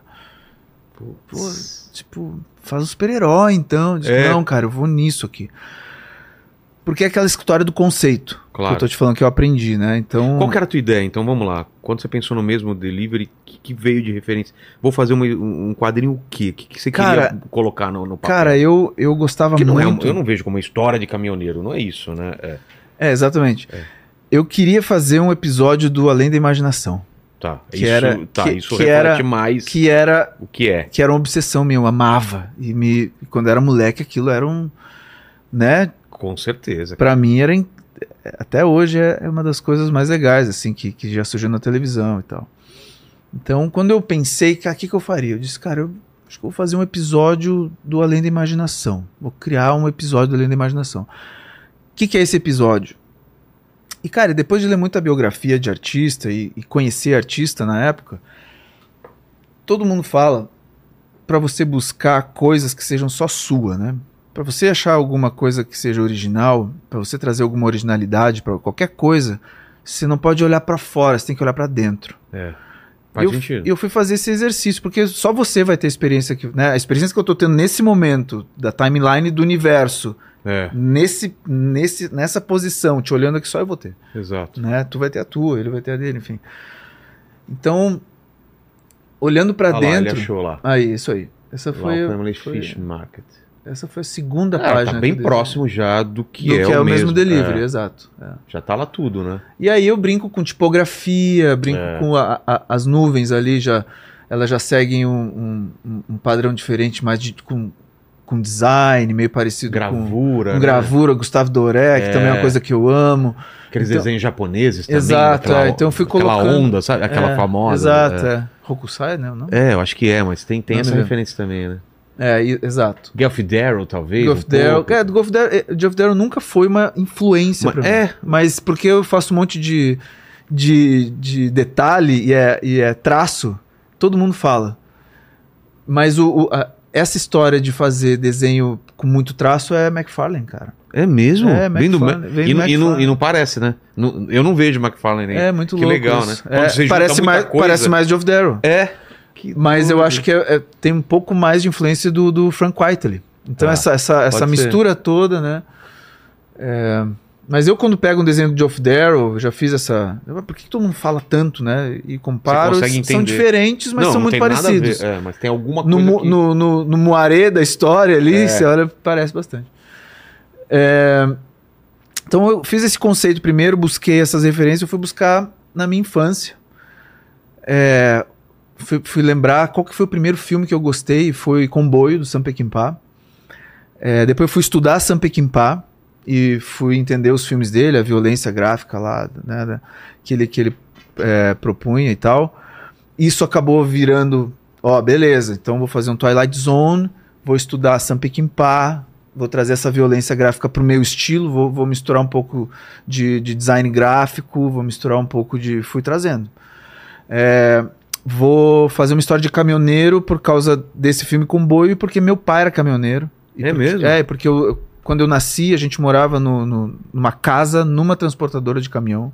Então eu brincava nos Pô. caminhões, nas caçambas, eu e meu irmão. Então o caminhão era um, era um lance que tinha a ver com diversão pra mim. Entendi. Então eu disse, tá aí, vou fazer um negócio de caminhoneiro porque pra mim é muito divertido. E a minha, a minha ideia era essa, era fazer uma história divertida. Eu nem sabia se eu sabia fazer quadrinho, né? É, então eu fui, larguei meu emprego, me atirei no abismo e disse, Você cara, colocou um prazo pra você de seis meses, é isso? botei um prazo de seis meses, não consegui a grana, né? Tipo, São Paulo é uma- cidade cara. Eu decidi alugar um estúdio, então eu tinha um estúdio, a Putz. casa. E aí a grana foi indo, foi indo. É, E você tava... Mas aí eu. Qual é a velocidade que você tava fazendo? Ah, não era uma página por dia, nenhuma a cada dois dias. Eu tava me descobrindo, né? Entendi. No meu estilo. Como que eu desenhava. Porque assim, o que aconteceu? Aquele, aquele traço foi feito digital. Sei. Não que tenha mais controle digital, mas você tem menos medo. Porque você dá um Ctrl Z ali se você É. precisar. Agora, você vai desenhar no papel, você tem mais medo. Né? Você, você, você tem um pouco mais de. Você desenha numa velocidade um pouco menor, no meu caso, para não errar tanto. Exato. né? É, então essas, essas páginas foram todas feitas com, com pincel e, e, e nanquim e tudo. E eu desenhei com muito esmero, né? Muito detalhe. É, e tomou bastante tempo. Então é, eu consegui terminar depois de um ano e pouco. Tive que pegar, um- pegar uns freelancers na época, com certeza, né? como, né? E aí o freelancer não deixa você Você ainda tava desenhar. casado? Sim, tem- sim. E a, e a mulher? Ela, Levou de boa? Cara, ela me, entendeu? apo- me apoiou demais, É. assim, sim, sim. Ela, ela me apoiou muito. Sempre, ela também, é- ela é, ela é atriz, hoje, Ah, né? então- Ela já era atriz na época. Então, é, ela me apoiou bastante.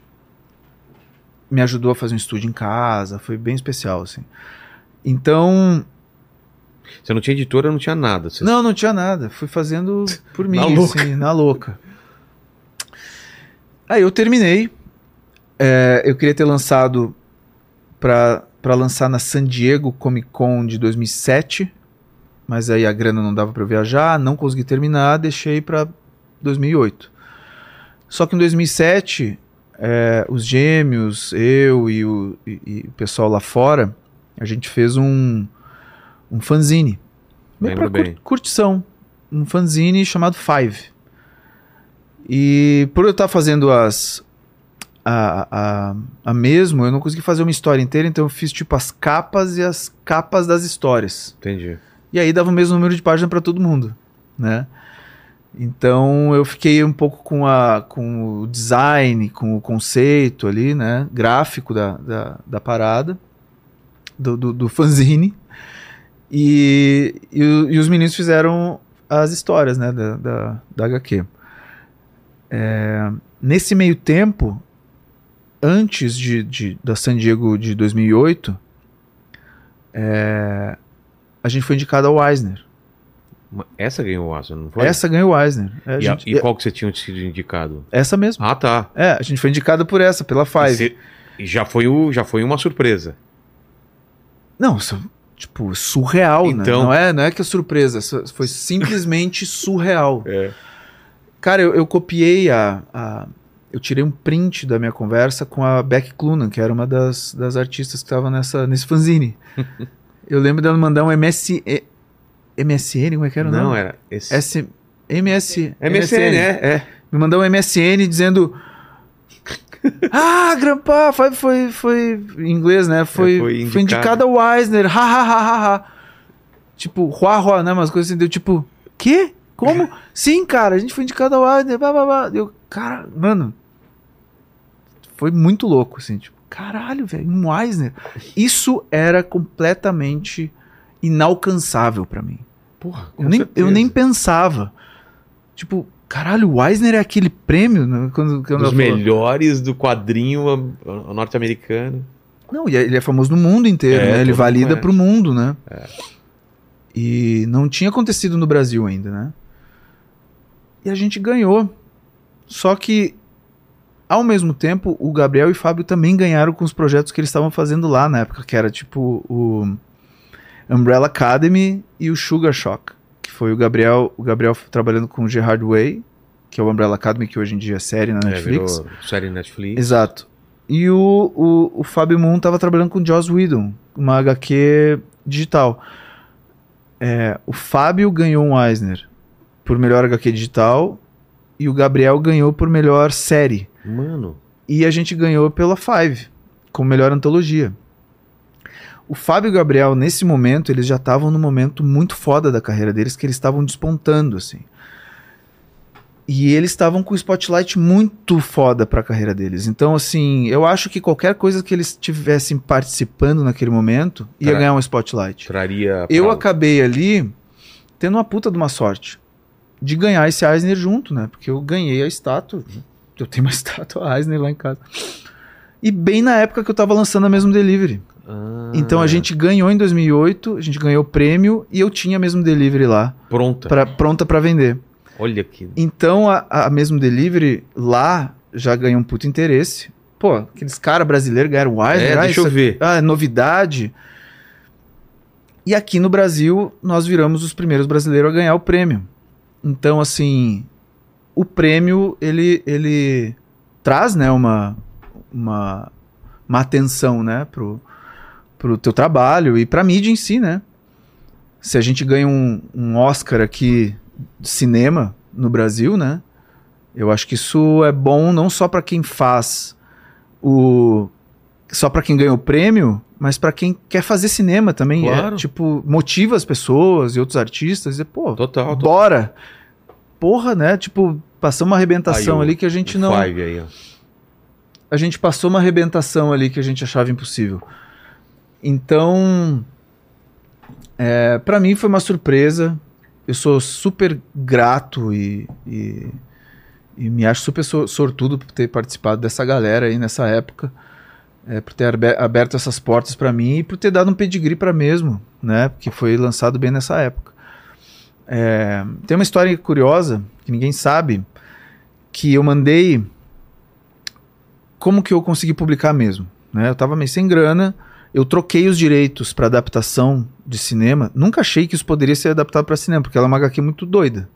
né? Tipo, ela, ela é- o conceito dela é muito mais gráfico, ela é É. muito mais baseado no, no, no storytelling, nas, no, no- no design das páginas, nas cores e tal, do que numa, numa possibilidade de virar um filme, né? É, é muito inspirado em, em Tarantino também, em Sam Peckinpah, em, em Sérgio Leone. É, mas eu tentei trazer tudo isso para dentro da caixa da- das histórias em quadrinhos ali, que eu na época estava achando que eu estava num lugar ali entre o underground e o, e o- e o- na minha cabeça, não, não sei dizer, mas é tan- tentando experimentar graficamente, né? Tanto que você vê várias brincadeiras aqui com É. tipografia e com, e com layout de página, né? É, com cor. Então esse era o meu interesse, né? É, só que surgiu um produtor aqui no Brasil querendo comprar os direitos para adaptar. Acho que muito por conta do prêmio que a gente ganhou, que acabou ficando interessante, meu nome ficou em evidência, é, chamou atenção, ele quis comprar os direitos. É, eu não entendia nada de, de, de como funcionava isso na época, né? Eu não entendia nada de, de, de, de direitos, de, de contratos e de adaptações. E eu precisava de grana para imprimir. Eu tava com os arquivos prontos. Isso foi antes de lançar, né? Eu tô, eu tô indo, indo e voltando aqui, a galera vai se perder. Mas foi antes de lançar a HQ na, na San Diego Comic Con. Foi onde eu lancei, né? É, antes disso eu tinha os arquivos prontos, conheci esse cara e ele quis comprar. E eu não sabia Quanto cobrar? quanto cobrar. Você Então, sabia quanto precisava para imprimir. exato, então eu troquei a impressão. Você lembra na época quanto era? cara, devia ser uns 12 mil reais. Custa- quanta- quantas mil? Duas mil. Duas mil cópias. É. É, então eu troquei. Eu dei os direitos de adaptação para cinema para ele e ele pagou a impressão. A impressão. E aí eu mandei as caixas com pelo menos 1.500 cópias lá para fora, porque os gêmeos me ajudaram a conseguir um distribuidor Em inglês. em inglês. Eu fiz em inglês. Tá. É, depois eu te explico por quê. É, então eu mandei essas duas mil cópias que eu imprimi aqui no Brasil, no Rio de Janeiro. É, o Lobo, que é editor da Brasa, onde me ajudou, ele era de uma outra editora na época, que daí ficou com os direitos para fazer aqui no Brasil. O Lobo me ajudou a fazer a edição independente, que eu lancei nos Estados Unidos. É, a gente mandou as caixas para eu lançar na San Diego Comic Con é, em 2008. Só que as caixas ficaram presas em Memphis. Por quê? Não sei, deu alguma merda lá. E as caixas da- das minhas HQs inteiras ficaram presas em Memphis e não, eu não tinha HQ pra vender lá na, na San Diego Comic Con. O cara que comprou os Cara. direitos foi muito legal, até porque era interessante pra ele também que a gente lançasse. Era o mesmo cara que tinha comprado os direitos do, do Lourenço Mutarelli. Do Diomedes? É, sim. É, e eu acho que outras coisas também. Ele prontamente conversou com o Lourenço e o Lourenço encheu uma mala de HQs de mesmo delivery, botou na mala, pegou um 500, avião, Porque tinha 500 mas aqui. é, devia ter umas, ele levou umas 200, umas coisas assim. Tá. Botou numa mala, Mano, foi pra San Diego pra te levar. e domingo ele tava lá, chegou domingo de manhã, domingo à noite, e tava lá com as minhas HQs, eu pude lançar na San Diego Comic Con Porra. porque eles fizeram isso. É, então, assim, eu lancei minha primeira HQ independente e quem transportou foi o Lourenço Mutarelli. É muito louco, né? A gente, Que a gente era. isso. É, na época a gente era muito próximo, né? A gente tinha esse. esse a gente desenvolvia projetos com, com, com o mesmo produtor na época, né? Então a gente se aproximou bastante. É, assim. eu lembro de uns desenhos do, do Dio- Diomedes que você fez. É porque, porque aí que tá, esse cara que comprava os direitos, ele me convidou para adaptar, fazer uma, uma adaptação do, do, do Diomedes para animação. E eu propus, por que a gente não tenta fazer um live action? Né, com efeito especial e, e fundo verde, como está sendo feito e tal. A gente fez um teaser, nunca conseguimos finalizar o teaser. Isso me aproximou bastante do, do, do Lourenço na época. E aí eu fiz uns sketches, uns, de- uns desenhos meio que. Foi, foi meio que para isso, assim. É, então, é, eu decidi fazer em inglês e lançar lá primeiro exatamente por uma uma questão de que eu Lá sabia eu sabia que através dos gêmeos e, e- e de eu não conhecia tantos artistas no Brasil, né? E eles me falavam da dificuldade de ganhar dinheiro com isso no Brasil É. Então, assim, cara, não te ilude, aqui é muito difícil. Você pode fazer um puta de um trampo foda, incrível, talvez você não ganhe dinheiro. E aí você vai deixar de fazer. Então, tu pode tentar um. Pode investir um pouco a mais e tentar ver se editores lá fora, editoras lá fora vão tentar publicar, porque a tiragem é maior, o royalty é melhor, é, você vai ganhar em, em, dólar. Eu disse, cara, eu, bom, vou tentar. Então vou, vou fazer do. Vou, vou, tentar fazer isso. E lancei primeiro em inglês. Mas logo em seguida já lancei em português aqui também. É, eu fiquei muito feliz com a recepção da mesmo delivery. Como que foi? Cara, todo mundo amou. Foi super. Saí em tudo que é lugar. Porque na época, por causa do prêmio também, meio que as duas coisas ficaram sincadas, né? Entendi. Eu, a gente ganhou o, o, o prêmio, o Eisner. Eu lembro de dar 80 entrevistas de uma semana. Cara. Naquela, naquela semana que a gente Nossa. ganhou o Eisner. E isso durou durante uns dois anos. As pessoas nos procurando para falar ainda do prêmio e tudo. É, a gente abriu a Flip né? A festa literária de Paraty, a gente, a gente, eu, os gêmeos e o Rafa, a gente abriu a Flip, assim, então foi um momento ali quadrinho autoral naquela época que falava menos, né? É.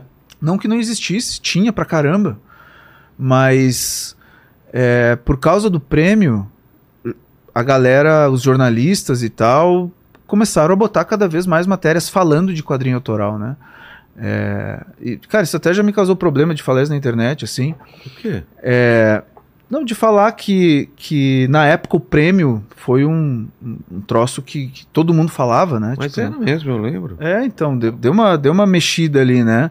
E deu uma, deu uma super motivada, assim, um monte de gente que tava na mas, minha volta. Mas te deu problema por quê? Porque o pessoal fala que você não deve colocar tanta importância no prêmio? Não, não, porque uma vez eu dei uma entrevista onde a jornalista me apresenta é, falando que o meu trabalho ele impulsionou, influenciou. E aí na entrevista lá eu dou uma resposta dizendo que o prêmio é, ajudou a, a cena, alguma coisa assim, eu e falei. Ajudou mesmo, cara. Não, e, e, e aí a galera, sei lá, decide falar, fazer meme com isso e, ah, e tá. brincar. Não é uma coisa séria, assim, sei, entendeu, sei. mano? É um meme. E aí. É...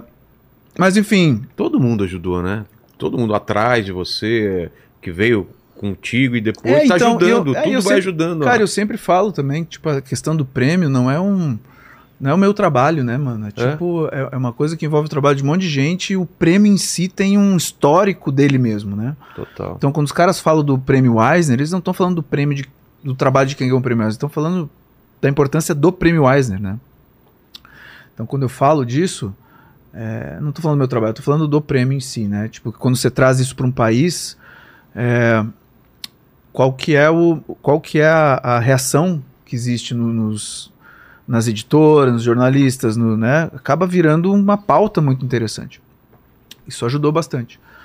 Tanto que a gente abriu a Flip, né? Por causa dessa Todo essa, desse esse... movimento, né? É. Eu lembro muito bem na festa da Flip como a gente foi recebido pelos autores de, de literatura, jornalistas e tal. Cara, foi todo mundo querendo saber. É, sobre... foi um momento muito mágico assim pra gente, foi super especial assim. É... E a... acho que naquela época ainda, tinha muita gente fazendo quadrinhos, mas não era que nem hoje. Hoje é tipo, é bizarro, né? Tipo, é muita gente fazendo quadrinho. Eu, na época, eu conhecia todo mundo, hoje em dia eu não conheço. Não consigo acompanhar, né? É. Então. Era uma turma bem pequena. Era menor, época. era é. uma cena. Todo mundo se conhecia, é, é verdade. Mesmo. É. Tipo, a cena. Essa, essa era a minha cena, né? A tua cena foi a cena é. lá do início. A minha foi essa. Existe uma outra cena hoje e tal, que que muito maior, muito, muito maior, né? exato. E tem o Catarse que ajuda. É. Nessa minha época, se eu tivesse, Proax, se né? tivesse um Catarse na minha época, eu não teria vendido claro. os direitos. Pô, é mesmo, cara. Eu estaria com os direitos hoje, talvez o filme já estaria aí. Mas depois de um tempo volta para você, né? É, isso é uma história mais complicada tá. aí, que publicamente eu não gosto de falar. Tá bom. E... Mas, então, você não ganha dinheiro com isso, mas você não teve dinheiro com a venda dos quadrinhos? Não, não. Não, não, eu acho que eu ganhei. Ganhou ter, uma grana. É, uma, uma graninha, mas eu nunca foi. Nunca consegui ganhar dinheiro. E, mas, cara, eu. No Brasil você também a galera curtiu pra caramba. Eu só vi gente super, elogiando mano, também super, a, super, a edição. Super. Pra mim caiu assim, cara, como. Eu lembro de Como um- foi, assim, pra você? Essa é uma, boa, boa- é uma Então, pergunta cara, legal. Eu Do- vi. Quando você soube do prêmio, por exemplo. Do prêmio foi absurdo. Nessa época eu tava muito próximo também do, do, do Gêmeos e Ah. tal, por causa da fábrica de quadrinhos Ah, e, e não sei o quê. Então, pra gente, a- ajudou todo o mercado, né? Foi bom pra todo mundo, por isso que eu falo. Foi muito legal. O prêmio também foi um. Caralho, os caras ganharam um prêmio.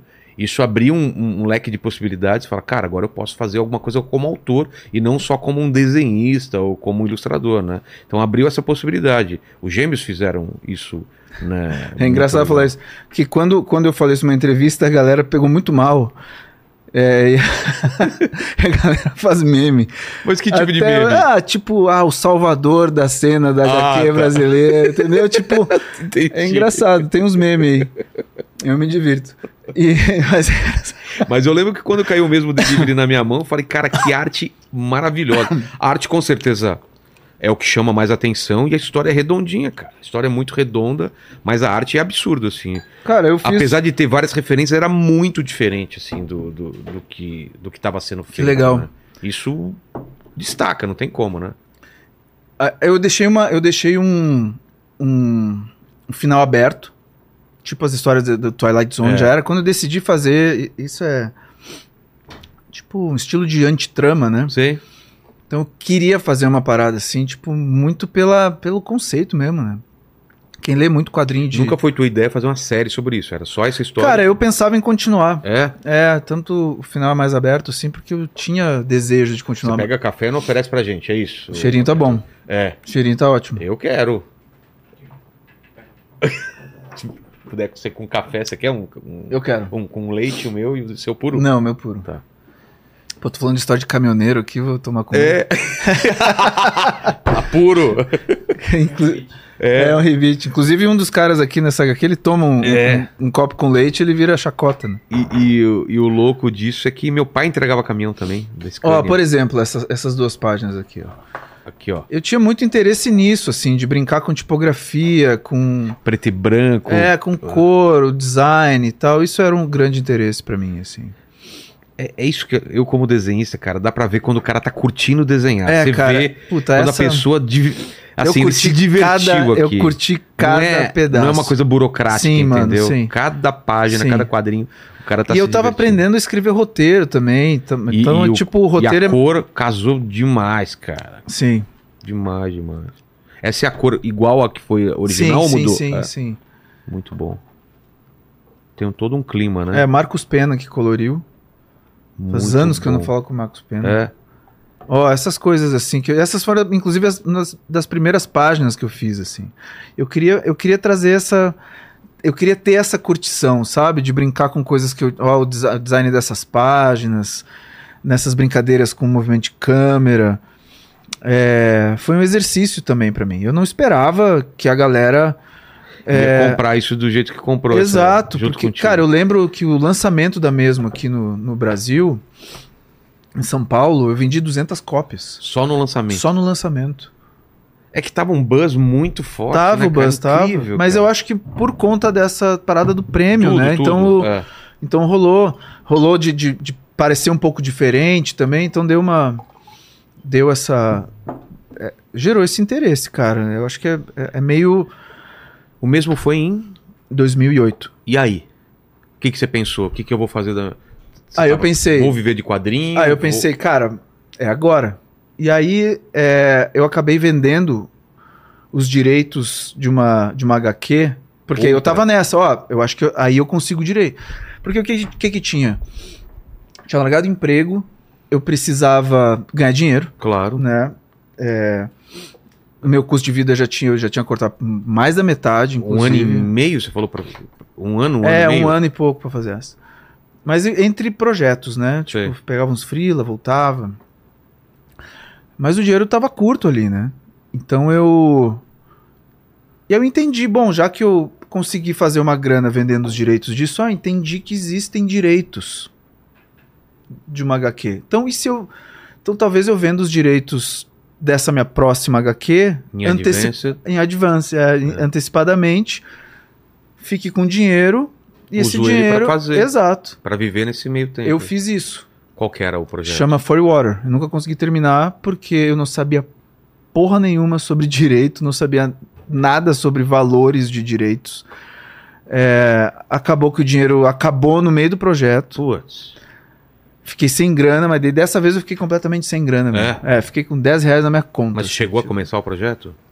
Claro, o projeto ele, ele continua na metade engavetado. Isso- É? ele, ele nem é mais um projeto que eu considero. Pô, valeu, mano. Valeu, Tuti. eu, nem, eu nem considero voltar pra ele ainda Sério? durante. É. Mas por quê? Porque foi traumático? Foi traumático na época, super. Tá. Porque eu desisti. Depois de ter acontecido tudo o que Mas você aconteceu. desistiu do projeto ou desistiu de desisti quadrinhos? de quadrinhos. Caralho. Depois de toda essa história. É. Mas por quê? Porque foi o baque foi tão grande mesmo? Foi, eu fiquei completamente sem dinheiro. É, ajudou eu, eu me separar. Cara. Tive super problemas financeiros e tive problema é, de saúde mental também. Fiquei depressivo. É, Mas e, por- e, e não, e não conseguia vencer. E não conseguia continuar a fazer, a fazer o quadrinho. E ele tava lá, me olhando todo e tinha dia. interesse de publicação já gringa ou Tinha, tinha a Dark Horse, eu tinha Porra. assinado o contrato com a Dark Horse. não? Mano. E eu não conseguia entregar, porque a Dark Horse não me pagava. Não pagava porque você não entregava? Não, ou... não me pagava porque eu já tinha vendido os direitos. Hum, Entendeu? E eles tinham direito de publicação, mas o direito só de publicação era desse tamanho a grana. entendi. E aí eu disse pra ele, não me paguem. Eu não. Porque, assim, de qualquer maneira, o dinheiro da Dark Horse não me ajudava. Entendi. Não ia, Entendeu? Não, Não ia, ia não, me- era, não era isso que ia. Não, e aí eu ia ter um contrato com eles, com eles pagando. Putz, e eu aí? não- e aí eu, vi, eu, vi, eu vi que o dinheiro tava acabando, que eu não ia conseguir entregar a tempo. A melhor coisa que eu fiz é não ter aceitado o dinheiro da Dark Horse. Porque senão ia estar muito. eu ia estar muito. Em ma- Os lençóis Claro, seriam piores. Pagar multa e já. Nossa, cara, é. Enfim. Fico sem dinheiro, peço dinheiro no banco. Caralho, empréstimo. Empréstimo no banco pra tentar terminar. Vou até mais um pedaço. O dinheiro acaba. Quando eu vou ver, a dívida já tá. E aí, e aí já tá lá em cima. E aí eu fico em depressão. E aí eu, tipo, não, cara. Não, não é pra mim. Não vou conseguir. Não entendi. Sou um idiota, sou um babaca.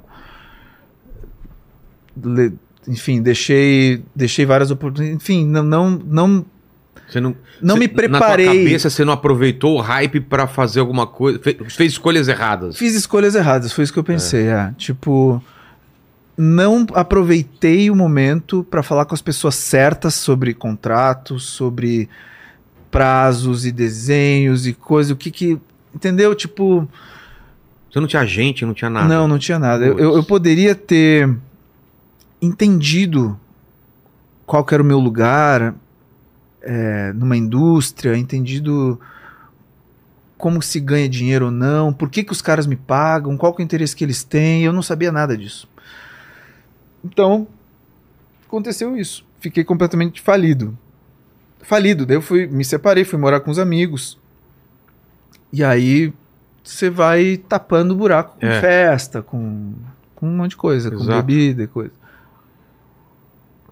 Tive essa pensou- fase. E pensou em voltar a trampar com, com motion graphics, com outra coisa? Aí eu comecei, aí o que aconteceu foi que o Heitor Dália, que é um diretor muito conhecido no Conheço. Brasil, adorava mesmo delivery. Inclusive estará aqui proximamente também. Olha, legal.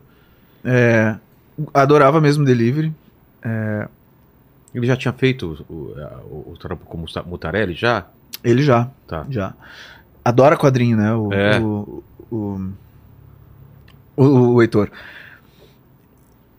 Ele me chamou lá na Paranoide pra ser diretor. Diz, cara, eu acho que Diretor, você tem... diretor Diretor de, de cena. É mesmo? Ele falou, cara, eu acho que você tem o que Um entendimento, o né? que um, de- um diretor de cena precisa Não, ter. com certeza dá pra ver por esse quadrinho aqui que, cara, é um, é um trampo de um diretor mesmo. Isso é claro. Nunca foi a minha intenção.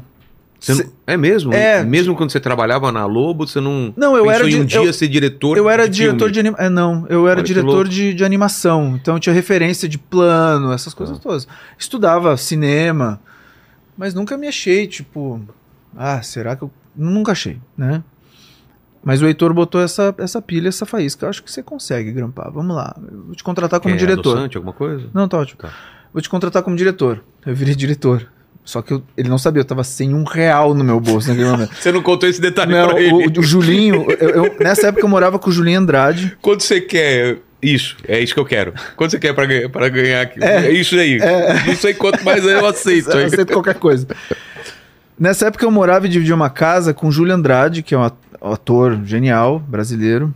Todo mundo conhece aí, ele, ele ficou muito conhecido fazendo o, o Sopressão, agora ele tá lançando o Betinho na Globo. É,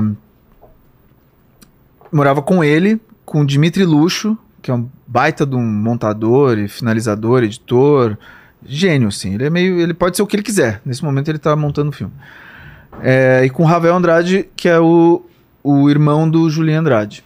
Que também é ator, que hoje tá fazendo o, o Raul Seixas na, numa série. Então, mas só que naquela época a gente era tudo uns fudidos sem Tudo duro, tudo, sem, tudo, sem perspectiva. Tudo duro, andar o dia inteiro sem camisa. Cara, era tipo. a galera ia lá pra cá, a gente fazia som. Né? Por esse lado foi muito rico. Mas eu tava completamente sem grana. E, e tentando tapar minha depressão com, com isso, com essa, com essa outro tipo de. Com essas alegrias de, de, de encontrar as pessoas e tudo. Só que o, o trabalho como diretor não, não, não rolava ali na Paranoide, porque não tinha nada. E os caras até tinham talvez um pouco de, de receio de, de me passar alguma coisa, não sei até hoje. É, e eu comecei a escrever muito projeto para virar série. Pra Paranoid. Tá. Aí eu criei uma live série. Action é, live action. Eu comecei, ah, vou começar a estudar roteiro, começar a escrever. Eu comecei, isso foi em 2010. É... Aconteceu um negócio muito, muito louco que foi o seguinte, assim. É, aí eu vou ter que fazer um parêntese para explicar isso, que foi como eu saí desse buraco. Porque eu tava realmente num buraco. Foi o lance da Absolute lá? Exato. Cara, isso foi absurdo, né? Mas foi... me conta. Não, o jeito que aconteceu foi muito absurdo. Foi vê assim. Se, vê se acha isso, Grampar Absolute, você vai achar alguma coisa. Hum. Chama Absolute Transform Today. Isso. É uma, é uma, uma campanha. É, eu tava completamente sem grana. Nada. E aí eu não tinha dinheiro nem para viajar pro sul para ver minha família. Isso no final de 2012. E, cara, eu, eu, tinha, eu já tinha tido uma experiência de fé quando eu era mais criança, assim, tipo, fui pra igreja, orava, e aquilo me tocava, e eu, tipo, já, na minha cabeça eu já tinha tido alguma relação com algo... Espiritual. Espiritual, né? E essa certeza de que sim, existe algo aqui, eu só não... Né, né? Não é porque eu não vejo que, né? É... E, enfim, e aí eu me lembro de ter feito uma, uma, uma, dessas orações sem palavras, abstratas, assim, que você faz quase como uma meditação do ano 99 para 2000, que eu passo o Réveillon sozinho e decido que eu vou achar o meu estilo, vou não sei o quê. Foi todo mundo, tipo, virada pra, para 2000, curtindo na praia dos meus, eu em casa desenhando sozinho. Tipo, obcecado, tum, eu vou achar um estilo, eu vou... Entendi. Eu entrei numas. Aí no final de 2012 eu completamente sem grana, sem nada, todo mundo viajando e não queria pedir para minha mãe de novo, que ela já tinha pago uns aluguéis para mim. E aí eu tava isso tudo depois da mesma, do Eisner e tudo, né? Tipo, é... isso ninguém sabe, né? É louco, né? Porque a galera, a galera só vê o, os passos para frente, é. né? não vê esses retrocessos que você dá, que você dá uns recuadas, é incrível, né? E aí eu eu eu decidi escrever uma carta isso foi no, no, no Natal de 2012. Eu escrevi uma carta. Para quem? Para você mesmo? Pra cara, pra esse, essa. Você não percebe, às vezes, ou não sente. Pode ser loucura ou não, não interessa, mas que tipo, você não tá sozinho? Claro. Então, pra essa, essa companhia. Sei. Sei bem, cara. E, cara, e eu, e nesse dia eu tava estudando. De punho mesmo? Você escreveu? Não, eu escrevi no computador. No computador? E nesse dia eu tava estudando. É eu estava estudando Platão e Platão ele, ele, ele, ele falava sobre os daimons, né? Sobre essas entidades que fazem uma conexão com o mundo das ideias é. e que te ajuda a achar teu propósito. Que tá tudo lá e você só traz. É, é linda a história dos daimons. E daí eu comecei a, minha carta assim, meu daimon. Se tu tá aí, não tá, mano, eu vou te escrever uma carta para você porque eu quero te dizer que eu tô te percebendo. Eu preciso de uma ajuda eu eu acho que a única maneira de eu te validar aqui nesse Se, você, se existe alguma coisa me ajudando aqui, eu acho que a única coisa que eu posso te validar é se eu atingir meu propósito. Então, pô, me dá uma luz, me dá uma chance, eu preciso de uma porta aí pra. E eu prometo não fazer, não tomar nenhuma decisão, decisão merda e aprender qual que vai ser o meu lugar, o que que eu faço. E mandei. E deixei no computador. No outro dia eu recebo um convite Não, da não. Absol- Sim, Não. sim. Foi assim, Foi, cara. Foi. Dia 26, dia 26 de dezembro. Tipo, eu recebo uma, uma, um e-mail de uma agência de talentos perguntando se eu toparia fazer um comercial para uma marca grande de álcool. Aí eu falei, óbvio. Mas eu, Quando? eu não sabia o que era. É. Eu não sabia o que era. E aí eu disse, não, ó, ó, rolou um frila. É. Pô, legal, pô. Aí eu Não disse que noção sim. da proporção. eu né? disse que sim. Aí passou o Réveillon, essas coisas todas e tal.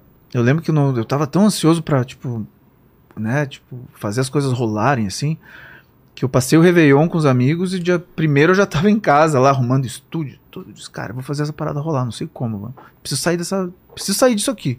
Isso aqui é um, uma nuvem negra que, né, que, pum, é, enfim. Que me, me, me, me se cercou ali, eu, cara. Então, assim, eu tava muito nessa, nessa, nessa ideia aí, né? Então eu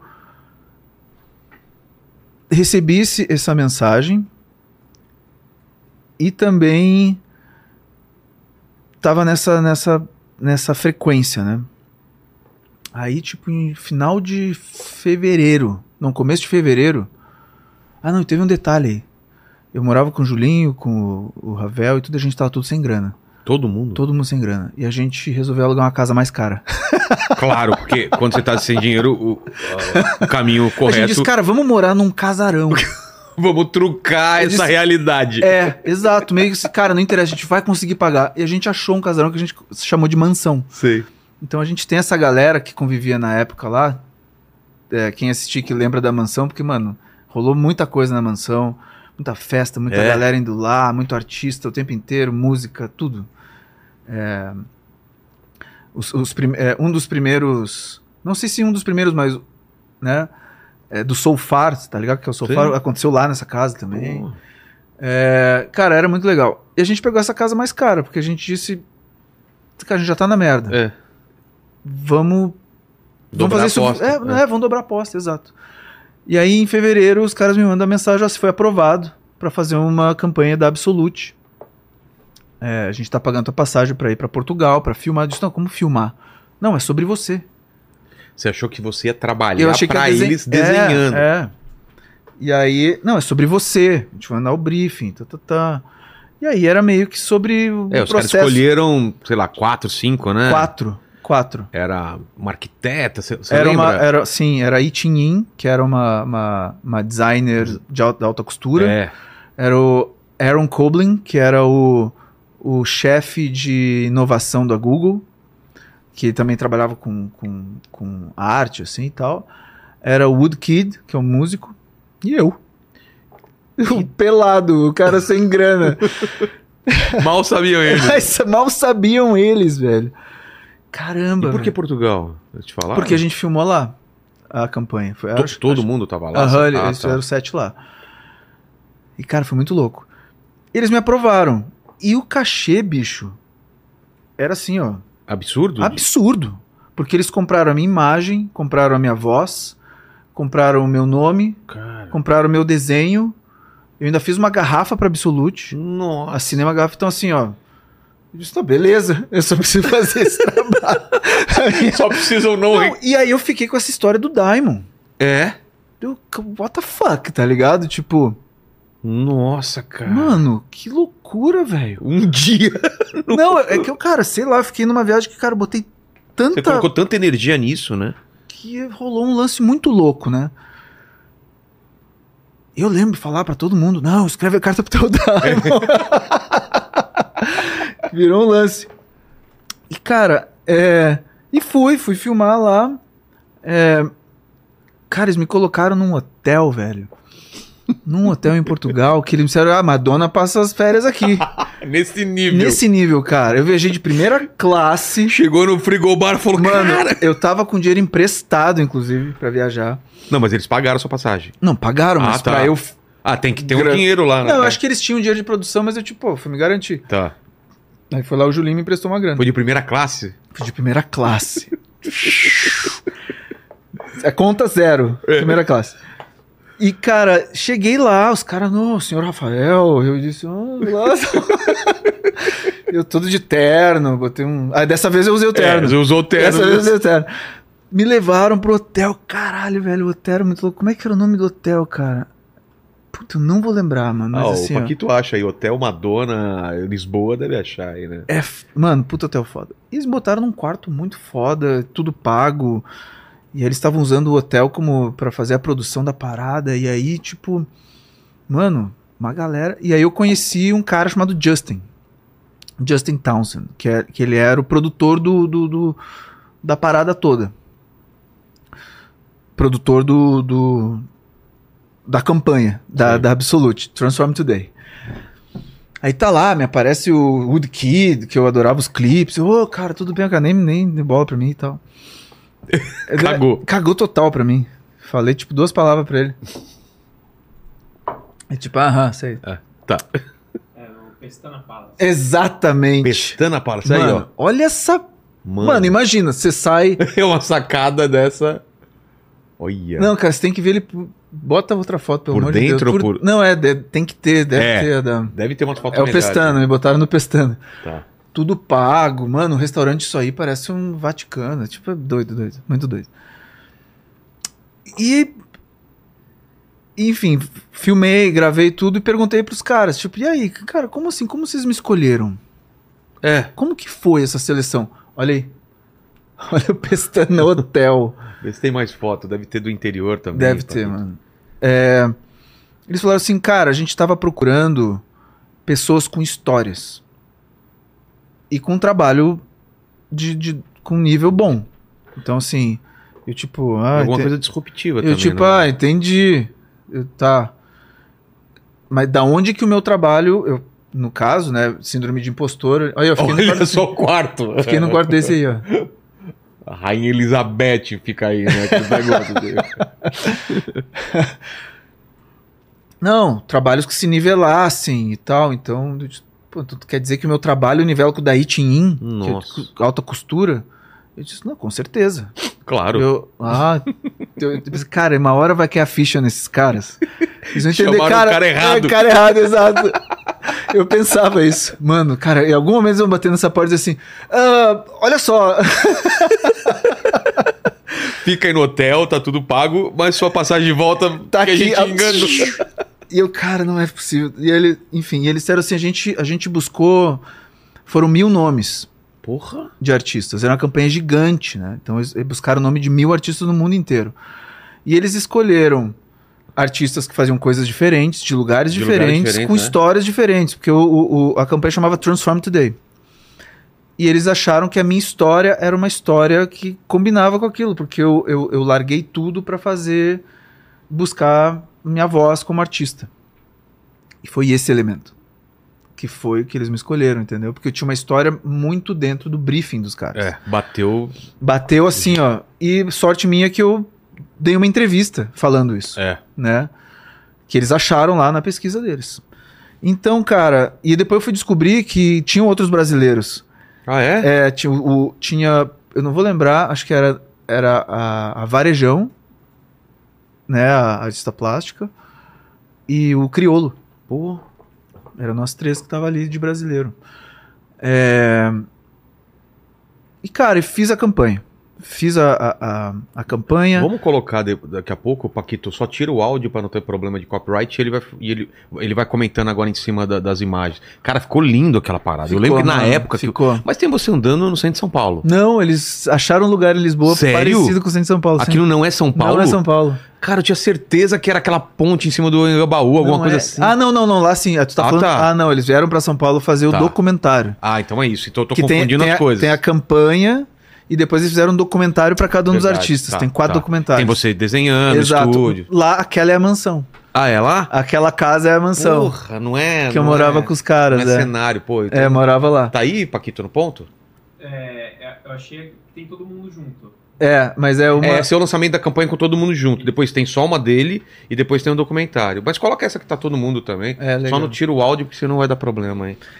Cara, e assim, e cara, é, fiz a campanha, ganhei o dinheiro.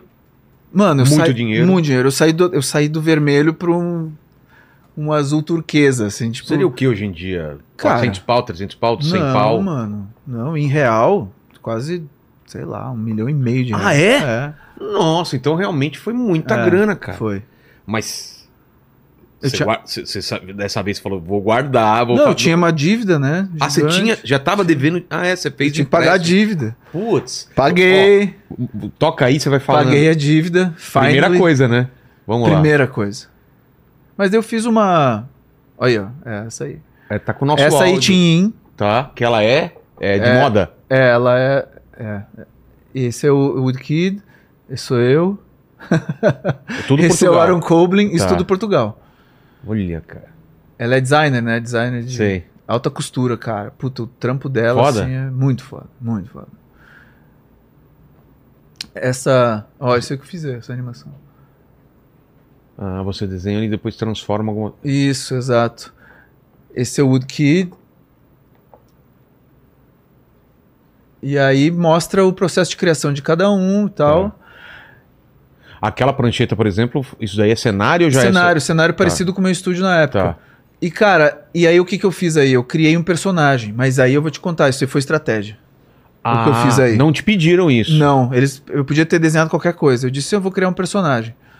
Ó, eu criei esse cara aí, na campanha. Tá. Porque nesse momento que rolou isso, eu tava estudando um monte. Onde como... aparece esse personagem pra depois ele colocar aqui? Tem, Aí, ó. é, é, aquele personagem tem uma tem, tem umas cenas dele em animação. Eu vou te contar como isso aconteceu. Não, mas o que ele procura pra achar isso daí? Ah, é Dark Noir. Dark Noir. tá. Rafael Grampa Dark Noir. O que aconteceu?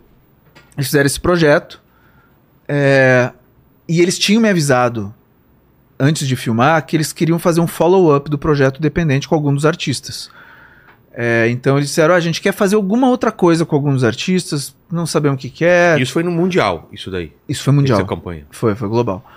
Cara, nessa campanha, é, eles tiraram foto minha, né? Tem foto. É, Era tipo. É por isso que é muita grana. Porque É, imagina, pra poder Exato. liberar pro mundo inteiro, né, cara? imagina eu ali sem grana e. Cara, foi surreal. E aí, essas fotos, que tem uma foto minha, assim, tipo. Cara, quem fez essa foto foi o.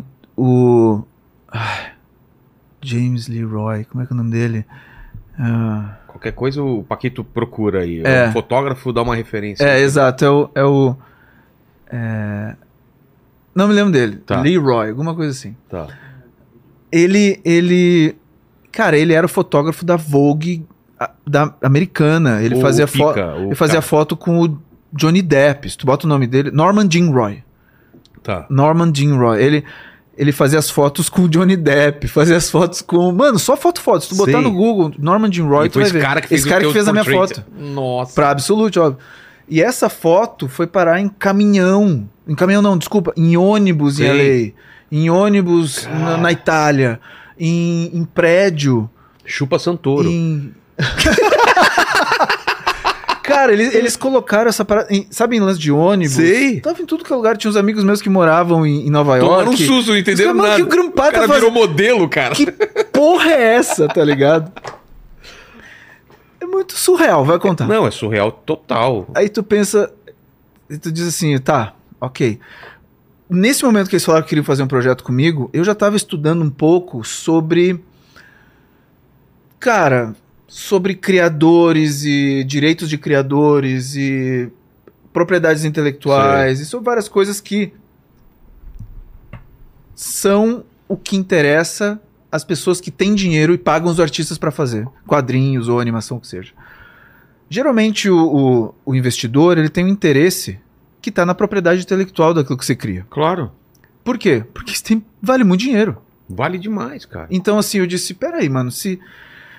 Que, que eu tô viajando, passando trabalho aqui, se eu consigo criar coisas? Aí comecei a estudar muito sobre isso. Quando rolou esse projeto da Absolute, eu Já já, pensou, eu já né? tava mais. né? Já tinha sacado muito mais coisa. Ó, esse aí é do Norman Jean Roy. Johnny Depp, Grandpa. Puta. Vê se você acha dele. Será que Ah, acha? Acho que acha, mano. Bota aí. É engraçado aquela foto, porque foi Norman Jean Roy que me dirigiu. Ele disse, tá, É. senta assim, bota o pé aqui, bota pra lá. Eu fiquei assim, ó, tipo, meio no equilíbrio, assim, tipo... Segura. Cara, segundos. e ele é foda. Ele fez uma, fez um clique. Ah, não é? Não. Sério? Ele fez a luz, ele fez tudo, me botou lá no lugar, eu fiquei todo meio torto, assim, parece que eu tô tirando uma puta onda, assim, Sei. sabe? Valeu, Grampa, é nóis, fez uma foto Porra! comigo, tchau, beijo, pum. Isso é que é confiança, Eu, cara. caralho. Não, foi uma foto só, Mano. cara. E aí, o que aconteceu? É... Do, do follow-up. Eu tava ligado, e aí eles disseram, ah, então, Grampa, a gente tá a fim de fazer com você alguma coisa. Você consegue propor alguma coisa? Eu não sei se eles pediram isso pra todos os artistas, né? É, pode ser que não tenha havido, é, é, havido interesse dos outros, eu não sei. Eu sei que eles me, me pediram é, um- uma ideia. Eles me propuseram uma exposição na Art Basel. Eles queriam pegar um lugar na Art Basel e fazer eu desenhar lá ao Entendi. vivo e tal. Eu disse, puta, os caras vão sacar que eu não desenho porra nenhuma se eles eu desenhando ao vivo. É, Sempre dá esse medo, não dá? claro, claro. Tipo, é doido. Quando, é, quando tem alguém olhando, você diz, ih, agora que ele sacou que eu não sei nada. Enfim. é, nesse, nesse processo de, de achar, eu falei pra eles, cara, por que, que a gente não faz uma animação com um personagem que já tá na campanha? Só que eu já tinha feito a campanha pensando nisso. Que eles já tinham me dito, né, lá atrás, antes da gente filmar. Eu disse, hum, vou tacar um personagem aqui, É. a gente desenvolve esse personagem. E aí, quando eu for fazer essa animação, eu mato dois coelhos com uma cajadada só. Tipo, eu crio uma, um universo que é meu, e pra eles poderem usar isso, eles vão ter que me pagar uma puta grana de direito autoral. Né? Então, assim, fizemos animação e ganhei uma puta grana também. E eles toparam de cara. Toparam de cara. É. Quando eu mandei o roteiro, eles, eles toparam de cara. Mas a ideia era só pra essa campanha, não virar outra coisa. Não, porque eu sabia que eles. Aí começou, começaram as negociações. Eu fiz uma baita negociação. Ah, Inclusive porque eu tinha conhecido e ficado amigo de um dos produtores, o Justin. Que ele disse: não, cara, tem dinheiro, os caras têm dinheiro. É, eles, querem, eles querem fazer uma, um contrato contigo de três anos, que eles têm os direitos de explorar isso durante três anos, ninguém sabe o que eles vão fazer, ou seja, cobra bem. Eu cobrei bem. Dessa vez eu cobrei bem Sei. porque eu tinha aprendido, né? Nada como cair pra É. levantar, né, Pra mano? aprender, né? Exato. E, E, esse, e, e dá- tem aí, você achou que tem animação, Paquito, do personagem? Dá, um- vê se é isso daí, Grampa. Dark Noir. Tipo, escuro, escuro. Dark Noir. É. Deixa sem som também pro pessoal aí. Pra... Não, isso aí é meu. Ah, é seu? dia. É, Ah, pode botar o som. Pode botar o som então. Absolute ficou três anos com ele, mas. Ó. Feito lá fora. É, eu fiz isso em Londres. É mesmo? Sim, com... Dirigiu. Eu dirigi. Criei, dirigi, fiz os storyboards, e dirigi os atores. Aí foi a minha primeira direção. Lá É. o, o Heitor Dália tinha me convidado pra dirigir filme, né? Você se colocou como diretor ou eles pediram? Falando, não, eu quero dirigir isso. Eu me coloquei como diretor.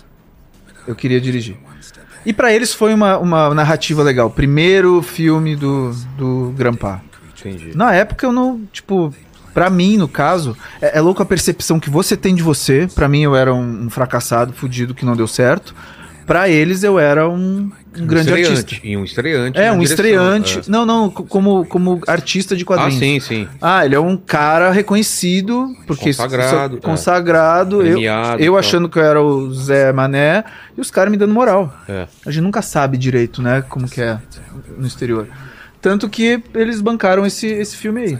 Fui pra Londres, passei dois meses e meio em Londres fazendo esse filme, viajei demais essa viagem, cara, foi muito legal.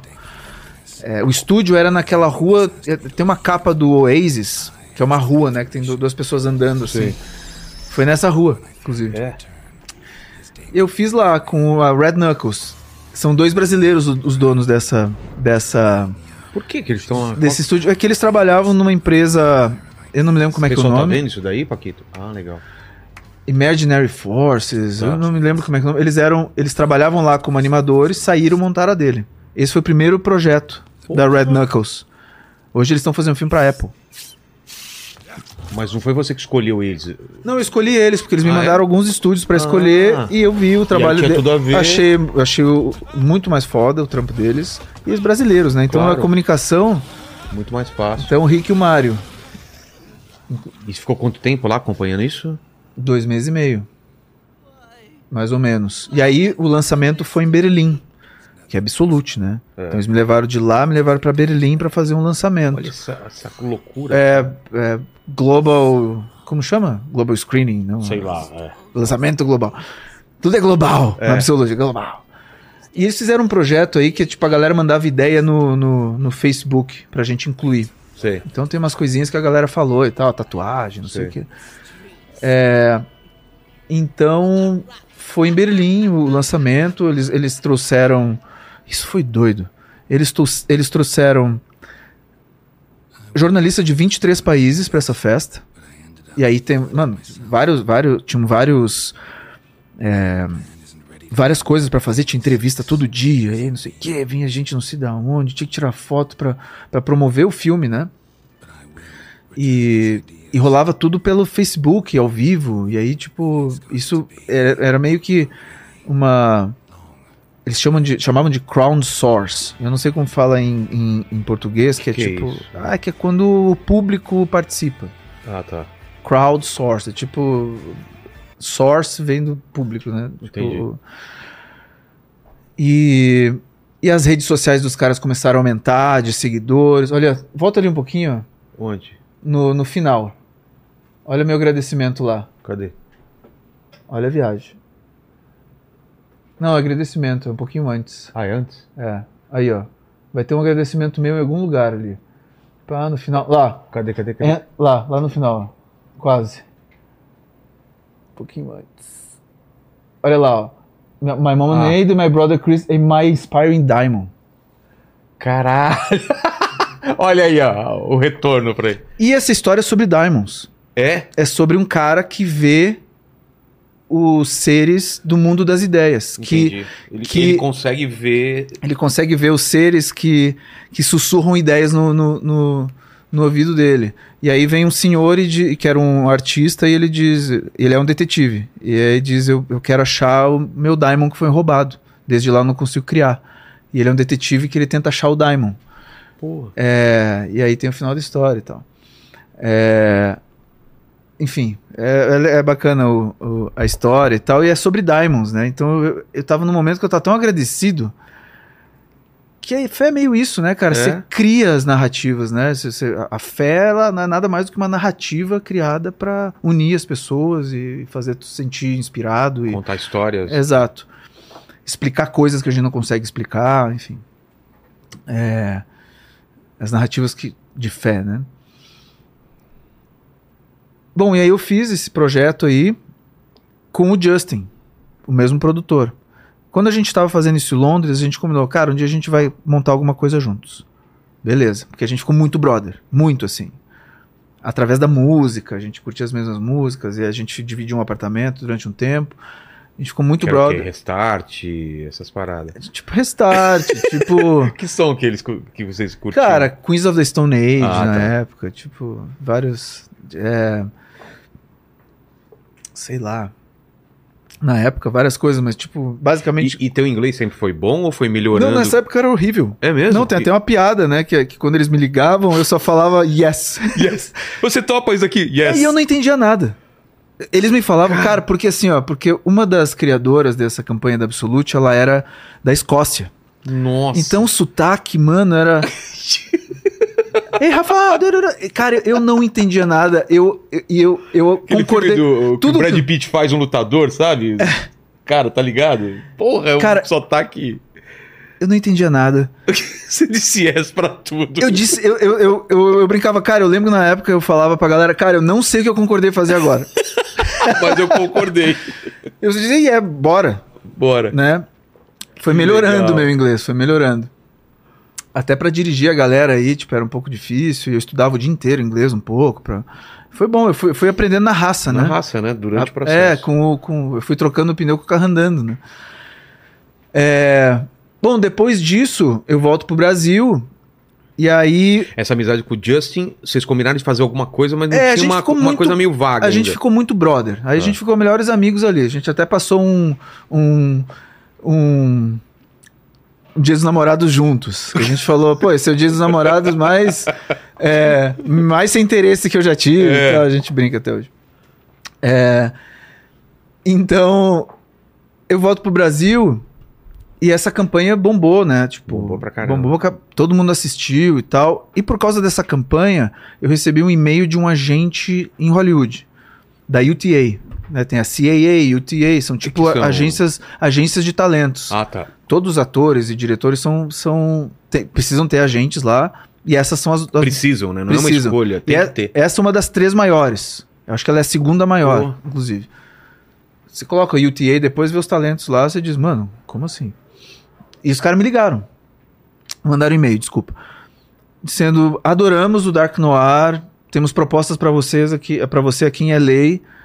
A gente Como quer, diretor. como diretor, pagaram minha passagem, Porra. fui pra, pra LA, fiz 25 reuniões em 5 dias e rolou uma coisa muito com louca. quem? Com que tipo de pessoa? Cara, eu fiz com os diretores, é, fiz com Warner, Paramount, todas, todos os Mas o estúdios, co- todos. Era sobre o que essa reunião? É, sobre tipo, ele- projetos? É, eles queriam conhecer esse novo talento Ah. que a UTA estava trazendo. O que, que você poderia fazer? É, e o que, que você é interessado em fazer? Você Vamos tem ver se ideias, tem, é, esse você tipo de tem, coisa é, você Tá. tem ideia, você, você gosta de algumas das nossas ideias Tá. e ficou nesse Esse é que- namoro. é uma primeira abordagem assim. Você levou alguma coisa de projeto seu que você tinha Cara, todo mundo todo mundo queria fazer expandir é, ah, Dark, expandir Dark? Noir. Ah, todo mundo estava interessado em fazer Dark Noir. Tipo, ah, legal, uma animação adulta, você vê isso live action? Eu disse, não, claro, com, com certeza. E Yes. yes, Yes. yes, Yeah. yes. Cara, muito, muito. E assim, o meu inglês já não era, não era bom na época. E eu fiz 25 reuniões com, tipo, a sócia do Tim Burton. Porra! Eu fiz reunião com o pessoal da. Todos os estúdios que tu imaginar. Sim. Eram cinco por dia. E os caras colocaram um estagiário que trabalhava lá, sei lá, nas cópias lá. É, Me botaram pra me levar de carro pra todos os lugares. Então, cara, ficava eu e ele, ficou uma brodagem muito massa, assim. Tá. E, man, como foi a reunião? E, e ele, e, e esse, E ele e esse cara que ele. Esse cara que, que virou meu motorista por esses dias, ele era aspirante a, a ator, por isso que ele trabalhava lá na UTA, Sei. fazendo outras coisas, porque é meio assim, né? Claro, Você vai- você tem que estar perto lá, né? Então ele sabia cantar as coisas, sabia as letras, sabia sapatear, não sei o que, cara, é muito divertido. Ele, ah, vou te levar aqui, aqui temos duas horas antes eh, entre essas reuniões. Vou te levar num lugar foda, ele me levava nos lugares LA. Cara, Porra, foi, que, que cara, legal, foi cara. uma semana do caralho. Conversei com um monte de gente. É... Mas não, não saiu nada, porque a galera que. Os direitos estavam com a Absolute. É. E a Absolute dizendo, não, não temos Interesse. nenhum interesse. Eu, tipo, putz. Enfim, fiquei com contato da UTA e eles disseram, não, a gente con- quer continuar. é, Você, não assinou nada com não, não. Eu, eu, eles, eu ainda continuei num lugar ali de, de. Vamos continuar te mandando coisa pra você analisar. Ah, eles, eles me ofereceram um filme da Lego. Da Lego? É. Pra dirigir. É, um filme pra dirigir da Lego. Eu Queria saber se eu queria começar a participar das reuniões. E ali eu tive, eu já tinha ali um tino do tipo, bom, se eu virar um diretor de estúdio, eu nunca vou virar um diretor Você- autoral. Vai ser difícil você sair desse, desse ciclo, né? Exato. Eu pensei, se eu virar o diretor do, do Lego, talvez eu não consiga sair de estúdio. Mas, assim, vários caras que fizeram filmes da Lego fizeram depois É. o, o Spider-Man, fizeram Exato. vários filmes massa. E eu neguei. Eu disse que eu não quero fazer isso porque estava surgindo uma. Eu não queria fazer aquilo porque estavam surgindo umas, umas oportunidades aqui no Brasil de dirigir live action. É mesmo? E nessa época eu tava, tava completamente é, Tava bem frustrado. financeira- Tava bem financeiramente? Já, Não, ainda? aí eu tava bem financeiramente. Ah, isso não era o problema, então. É, ali eu tava bem financeiramente. É... E quando eu fico bem financeiramente, meus amigos ficam também. Você fica rico, todo mundo fica rico do seu lado. Então era massa, sabe? Então, assim, é, tava com dinheiro, tava decepcionado com quadrinhos. é, Ah, é, tem essa. Você tinha abandonado já Sim, sonho sim. e ainda continuava com essa ideia aqui. É, não o- era pra você. E o pessoal que tá esperando ainda Free Water, o pessoal, tipo, tinha um pessoal, tipo, me, me, me lavando na internet E o- por causa do Free E os gêmeos, o que, que falavam pra você de todo esse processo? Você nesse, falava com eles? nesse processo a gente perdeu um pouco, é, Ah. perdeu um pouco ali nesse momento. É, a gente falava bem menos. E começou a surgir essas oportunidades para dirigir. Então eu pensei, cara, deixa eu. E aquele negócio de quadrinho em quadrinho é meio uma religião, né, cara? É. Você, você fica com um negócio meio ali. Mal que- resolvido. mal né? resolvido, engodo dentro de você, cara. Mas você diz assim, cara, nunca mais vou ficar sem dinheiro. Se quadrinhos É me meio- levar. É meio que, que um, uma síndrome de Estocolmo, é, né, cara? é, é exato. O negócio Cara, te bate, você sofre, mas você quer voltar pra aquilo e fala, cara, que saudade É, incrível isso, é. cara. É foda. E, cara, eu tinha esse negócio, eu deixei guardadinho ali e disse, cara, tudo bem. Toda vez que eu postava um desenho que fosse na internet, vinha os caras, e a Firewater? E nananã. E aí começou, cara, tipo. É, Ninguém sabe das histórias que você passa em É. relação aos projetos, e às vezes as pessoas são até meio maldosas, assim, sabe? Acho que é preguiça, acha que é é, descaso. exato. Mas enfim, é, ninguém te prepara pra internet. Mas também. falavam isso? Ou outras coisas? É, tipo, acho que até hoje ainda falam. Tipo, quando falo da Fire Water, os caras ainda fazem uma, uma, uma ligação do tipo que eu não, não nunca entreguei, não quis entregar. Os caras não sabem da real É. história, né? É, e ninguém tem obrigação de saber, se tu não conta também, então É. tá tudo certo. Mas o que aconteceu foi que essas oportunidades de dirigir começaram a ficar muito interessantes. Financeiramente. Por exemplo, o que que... Cara, pintou? logo, logo depois eu fiz o comercial pra Budweiser aqui no Brasil com o Anderson Silva. Pô, que teve aqui com a gente É, em o- dezembro. O comercial que ele faz lá do Spider, lá daquele túnel, foi eu que dirigi. Pô, dirigi com o Pedro Becker. Pedro Becker me mas chamou pra... inde- você é independente, não, não entrou em, nenhum- em nenhum estúdio aqui. Não, não, eu tava produtora. diretor independente. O Pedro Becker me chamou pra dirigir no, na, na, na Fat Bastards. É, é o nome da, da produtora dele na época era Fat Bastards. Depois, hoje em dia, é outro nome. Mas eu virei diretor da- desses curtindo caras. isso? Tava demais. Ah, então... Começou a rolar um monte de coisa. Eu fiz dois pra, pra Absolute, na verdade. E fora da Fat Bastards também, como independente, eu fiz um projeto pra Axe. E ali começou um, um- Axe, o, o é o desodorante. Ali começou um- uma, uma fase muito parecida com o, o que aconteceu com Dark Noir comigo, Estamos falando de que ano aí? 2014. Tá. Porque o Dark Noir eles me deram liberdade total pra fazer o filme. E aí começou a rolar esses filmes onde eu tinha liberdade total também. Eu comecei a achar muito interessante, porque não era um, um- um tipo de trabalho publicitário normal. Pu- O Tipo de... pessoal não sabe como que é, né? Não, mano, trabalho É muito publicitário ir e vindo e, putz, Não, é- você é o último... refação, É, não, não é assim, o Você cliente pediu isso. Tipo consome a tua alma. Nossa, cara, É. eu já trabalhei com isso, não quero trabalhar nunca É. mais na minha vida. É, exato. Então, eu ali na, na- naquele momento, eu, eu, eu tava fazendo. Eu meio que era um pirata, né? Eu, eu entrava no navio do- dos caras da Blizzard, roubava o tesouro e saia fora. É. Então, começou a ficar um lugar interessante pra mim, porque eu, porque eu comecei a dirigir e aprender muito em set, e em roteiro, em, em- em processo de criação, processo de produção. Comecei a conhecer muita gente, que isso é muito importante para para qualquer artista sair da sua bolha, né? É. E aí fiz esse filme pra, pra Axe, que foi um curta que eu escrevi.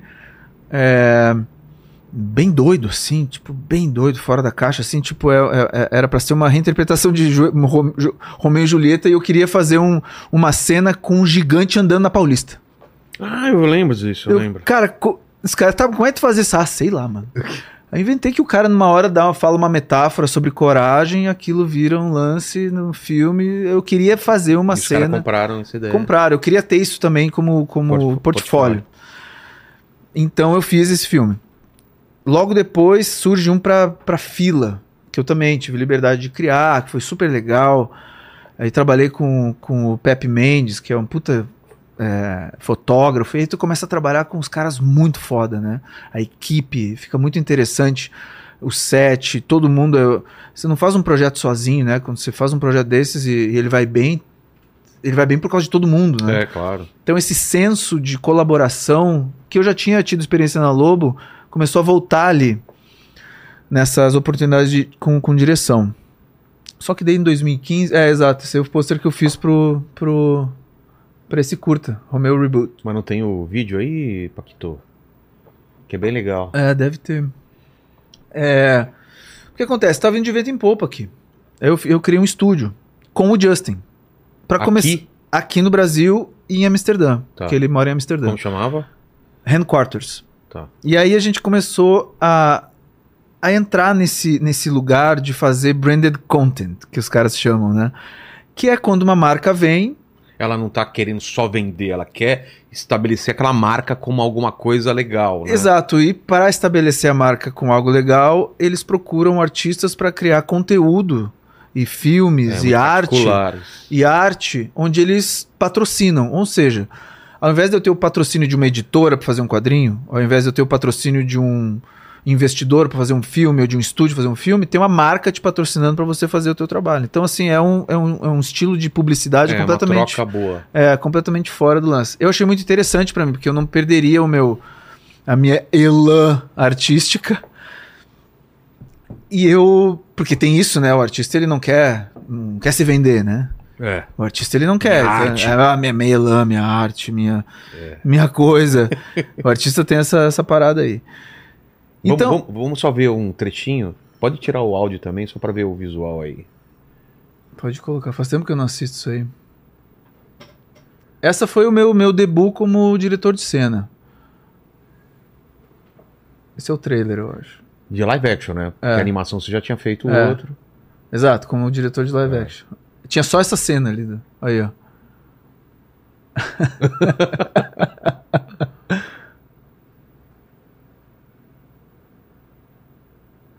E ele é todo exagerado, ele é tudo, tudo. Foi bem legal fazer isso, cara. Fotografia muito boa. Pô, foi um puto exercício legal. Quem que fez o, o, o 3D, o- os efeitos? Cara, foi interno da, da, da, da produtora que fez lá, É que mesmo? que é a, a Flag, muito bom. a Cubo. Foi bem divertido. Bem divertido. Muito bom. É, hoje eu olho, eu acho as atuações todas marcadas e todas, né? Tipo, faria meio diferente. Mas foi divertido demais, divertido demais. Putz, que quando eu lembro, gostaram? amaram, foi bem Ah, legal. então. E aí começaram a surgir vários, né? É, Só que em 2015 é, aconteceu uma, uma coisa que eu não esperava que fosse acontecer. Mais uma, né? É, que foi que foi quando o Frank Miller veio pra para San Diego Comic Con em 2015. Foi pra San San Diego? Não, não, não, desculpa, CCXP 2015. Ah, tá, tá. Desculpe. É, O Ivan Freitas, Daqui Ele- da Chiara Escuro, escuro. ele, ele é meu art dealer. Ele é o, o cara que representa as minhas artes originais. Que e na- vende isso como pro, pro mundo inteiro. É, ele vende minhas Tem artes mercado originais. disso. Opa, isso É é, outra- mesmo? isso é outra história que a gente pode falar Pô, depois, depois. a gente fala isso, cara. Não- Tem esse mercado forte, Tem, então? mano. Você quer que fale disso agora? Vamos, falar. eu. A gente abre e depois volta. Não esquece de onde você Tá, Aliás, você falou pra lembrar de alguma coisa pra falar depois também, que eu já não lembro. acho que eu já falei do Diamond. Era isso, né? Talvez, Tá, tá. sei lá. Tudo bem. Mas vamos, vamos abrir esse. Tá, esse- artes originais. No momento que eu tava sem grana, e aí eu ganhei essa grana da Absolute, surgiu também o, o, o- o Ivan, é, essa conversa com o Ivan, dele representar, me representar para vender artes originais. É, eu, eu confesso que na época eu achava que ninguém ia comprar. Até por conta de como eu tava me sentindo. Eu achei que ninguém ia querer. Tava rolando esse projeto da Absolute e tal, mas ainda tinha essa, essa insegurança relacionada a desenho, a quadrinho, a, a- coisas que de quadrinho. é, as, pessoas, as pessoas me cobravam muito sobre a Firewater, então eu achava, achava que elas me, odi- me odiavam por eu não ter entregue, né? É, que é aquela coisa que você você acha, né? É. Tipo, mano, já era pra mim aí e tal. Ele disse, cara, não é assim. As pessoas gostam do teu trabalho. Tanto que naquele meio tempo ali surgiu um Batman Black and White pra eu fazer, e eu fiz, eram só oito páginas, mas eu disse, não vou fazer. Mas eu, eu fiz meio desacreditando ainda, sabe? Vê- vamos ver o que, no que dá. É, tipo, puta, vai ser só isso aqui, e fizeram um boneco também. Eu disse, eu não tava botando tanta fé assim, sabe? Vê se você acha alguma imagem dessa. É, eu fi- eu é, fi- Batman Black and White. Eu fiz, eu fiz porque o convite você não, não vou negar a fazer. E é Batman, né? E é Batman, e eu né, é- era aquela, aquele mixed feelings, assim, cara, será que vai rolar pra mim quadrinho ainda? Ou, não, esse pá vai ser só isso aqui também, mano, vai, vai trabalhar como direção, vai fazer Não isso aqui, tá foco, indo né? bem, É. você tá indo bem. E aí en- eh, virou, é, é, acabou rolando um lance comigo que era tipo um, um medo de ficar sem dinheiro de novo. É. Eu sei exatamente o que você tá falando. Quem já ficou sem dinheiro uma vez tem esse medo pra. Putz, e não vai cara. desaparecer nunca. Não, cara. Eu, não. eu- a galera que me Cara, e- zoa e, tal. E isso profissionalmente me ajuda hoje em dia. É. De certa forma. Eu tenho minhas, minhas eh, né, sobre. Tenho minha- minha- minhas questões sobre isso, sobre trabalhar dinheiro, essa coisa toda, ser artista e dinheiro, É, esse é a capa. Vê se vê o, o, a- o quadrinho É. dele. É. né? Tipo, eu não queria ter que trabalhar pra ganhar dinheiro, né? Tem, É, tem umas- é uma mas merda. enfim, você tem, enfim. Eu sei o que acontece se eu não fizer. Então, É, então, é, eu comecei a vender commissions. Commissions é, quan- é quando um fã de quadrinho, um colecionador de artes originais de quadrinho, que coleciona, tipo, sei lá, as páginas do meu Batman, as páginas do mesmo Delivery, as páginas do Jack Kirby, do Frank Miller, né? As artes originais que são feitas, que viram artefato desenhado no papel, isso tem um valor num mercado de colecionadores que pode ir de 2 milhões de dólares uma página a 80 dólares uma página, entendeu? Depende. Então, assim, é um mercado que é bem rentável, dependendo da estratégia que você tem. É. Se você tem muita arte o tempo inteiro, talvez o teu preço precisa diminuir, porque todo mundo tem. Se você tem pouco, você consegue colo- cobrar mais. É, então você precisa se colocar, entender também que para quem que você quer vender, quem são teus colecionadores, quem que você quer que tenha a tua arte. É, é tipo mercado de arte, É. né? É basicamente isso. Existem especulações de caras que, que representam um monte de artistas, eles vão lá e compram as artes num preço absurdo para ver se aumenta o preço do artista. Tem Pô, várias, tem isso também. é, várias coisas, tipo, Pô. tipo o mundo da arte, né? Sei. É, E o Ivan me convidou pra trabalhar com ele. Eu sempre admirei ele pra caramba, sempre achei ele cara muito honesto. E falei pra ele, cara, é, vamos fazer isso, só que eu acho que eu não vou conseguir fazer muita sempre. E isso também foi uma coisa que veio ao meu favor nesse momento, que, que, que eu descobri que quanto menos eu tinha publicado, mais as pessoas queriam. Então me ajudou a, a conseguir vender as minhas artes por um preço Legal. massa, É. bem legal. Então, o que começou a acontecer, eu comecei a, a, a perceber que esse meu esse meu meu hiato de ter feito quadrinho, mas ter feito a, me, a mesmo delivery, é, começou a me ajudar, na verdade. De não ter tanto quadrinho publicado, começou a me ajudar. Começou a ter um interesse maior para ter um, o próximo quadrinho Sei. né? E foi quando eu conheci o Frank Miller.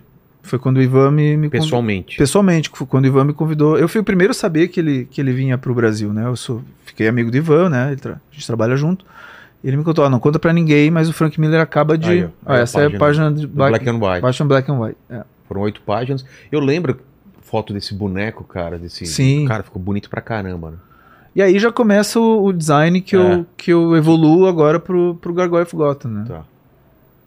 Hum, Quando que é a CCXP que ele, viri, que ele veio? 2015. 2015. Aí o que acontece? Essa história é engraçada. O Ivan, todo mundo trabalha na CCXP é sempre muito ocupada. Os caras são super ocupados, dá muito trabalho fazer CCXP. É, e aí a gente tava numa conversa assim, tipo, ah, trocando ideias sobre. E o Miller tava pra chegar, ou já tinha chego, alguma coisa. Eu falei, pô, Ivan, me convida aí pra esse jantar aí, mano. Preciso muito conhecer Frank Miller. Eu falei, Grampa, eu não consegui ver nada. Eu não, eu não vai ter jantar, não vai ter nada. Eu falei, pô, eu sou amigo do Alex Atala. Eu posso conseguir uma mesa no, no Dom? E era mesmo? Claro que não. Caralho, você falou com uma, com uma tranquilidade que até eu acreditei, velho. Pois é, essa tranquilidade fez o Ivan acreditar também. E eu disse, não, eu consigo uma mesa lá pra gente. Por quê? Porque eu queria estar nessa mesa. Claro. Eu disse, eu preciso estar nessa mesa, preciso conhecer o Miller, cara. E a minha intenção era só conhecer o Miller. Você sabe quem é o Frank Miller, ô, Paquito? Você que é um cara que não é dos quadrinhos. né? Não faço ideia. Ah, não é possível como um cara desse trampa comigo, Cê- cara. Ô, Tuti, você conhece? Conheço. Ah, tá. É, acho que ele não, é você o, não passou muita dos também. maiores- né? Tem alguns quadrinhos. um É. dos maiores criadores vivos, não só É. de quadrinhos, mas né, influenciou a cultura pop. Absurdamente. Então, gigante, né? É. Gênio, eu posso dizer, o cara é um gênio. Preciso conhecer o Frank Miller, que oportunidade eu teria? Nenhuma. O Ivan não quis me convidar. Porque meio que foi isso que ele falou, ah, mas não sei, eu disse, puta, já era. É. Como é que eu vou conhecer? Eu falei, não, mas, mas eu fui no. Deu uma cartada. Eu dei uma cartada. Eu conheço o Alex Atala. Ele falou, jura, Grampa, você faria isso por mim? eu falei, óbvio. Eu desliguei o telefone e disse, tá, e agora como é que eu faço? Agora, agora é a treta. Como que eu faço não conseguir uma mesa no dom, dom? Só que era de um- o- de um dia pro outro. Ai, cara. Você não consegue mesa no Não dom tem como. de um dia pro outro. Aí eu lembrava que eu era amigo é, de, uma, de uma garota que ficava ou ficou, ou é, eu não sei, tinha alguma coisa especial. Não sei se era amiga ou trabalhou, eu não me lembro. Alguma coisa especial com o Alex. Disse, ah, eu sou assistente, eu não me lembro, cara. Alguma coisa assim que não era só eu- eu- meu conhecido. Tá. Eu liguei pra ela. Ah, e aí, tudo bem? Cara, eu tenho um favor pra te pedir, mas é que é um favor, favor daqueles que tu vai poder me cobrar depois. Eu preciso de uma mesa pra 10 pessoas no Dom. Tá, pra que mês que é? E ela disse assim: Ah, não, isso é impossível. Deu, cara, não, não, você não me diz isso. Putz.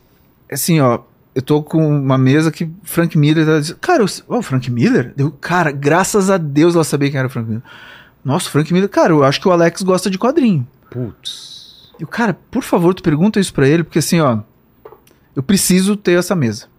E eu, eu não sabia como que ia fazer. Eu disse, cara, o que, que eu tô fazendo, mano? Quanto que vai custar essa mesa? É. Porque esse pai eu vou ter que pagar. É, porque você. porque eles estão achando que é na faixa. E na época era tipo 1.200 por pessoa. Puta. E eu, tipo, eu disse, cara, não importa. Vai valer a pena. eu vou conhecer o Frank Miller. Vou apertar a mão do Frank Miller.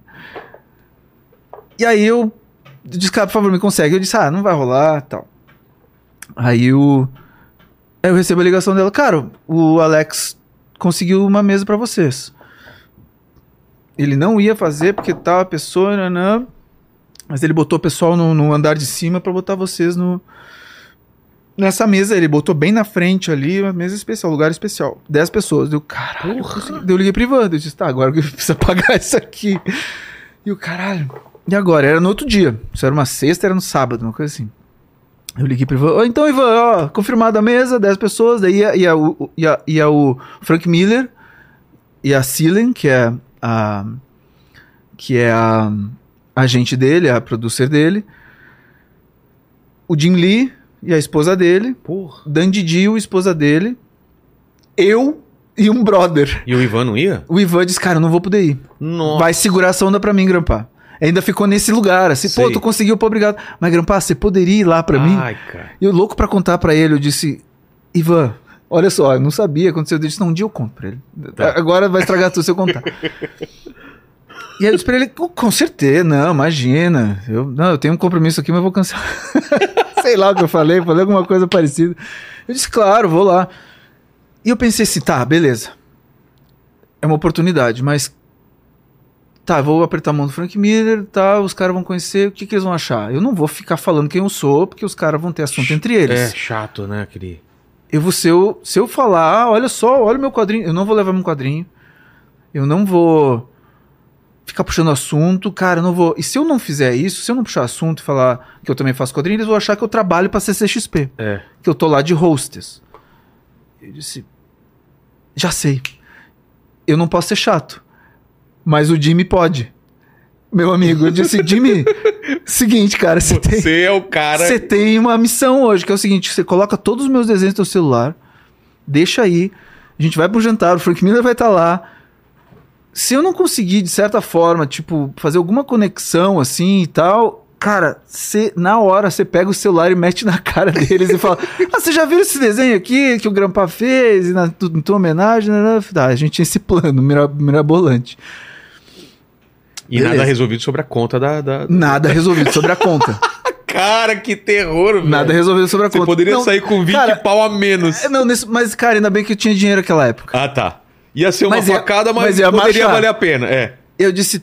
E aí tinha uma. Tinha uma, uma- um pedido pra gente. é, o o Frank tava passando por um, por um momento e não era pra gente ficar bebendo na frente dele. Ah, tá. Mas aí eu disse, o tadinho, Ivan vamos. te falou isso? É. Tá. Eu disse, cara, vamos. Não, que eu acho respeitoso também, óbvio. E aí eu disse, tá, mas ô, mano, eu vou estar muito nervoso, vamos antes.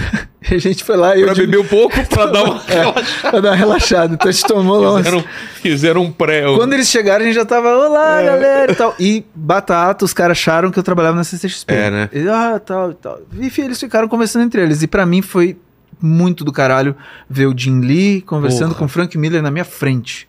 Sobre, Sobre o quê? quadrinhos, Sobre cara. quadrinhos, sobre tudo, tudo. Tudo. E eu tava ali, enfeitiçado, né? E aí veio, começou a chegar os pratos. Aí veio o Taturana do, do Pará com batatas surreais da. É, tipo. Eu, Ah, o e, molho. e ali, a gente comendo e, e o Frank Miller do meu lado.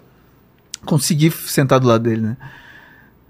Você chegou a trocar ideia antes disso? Não, cara, ele não rolou. Tá.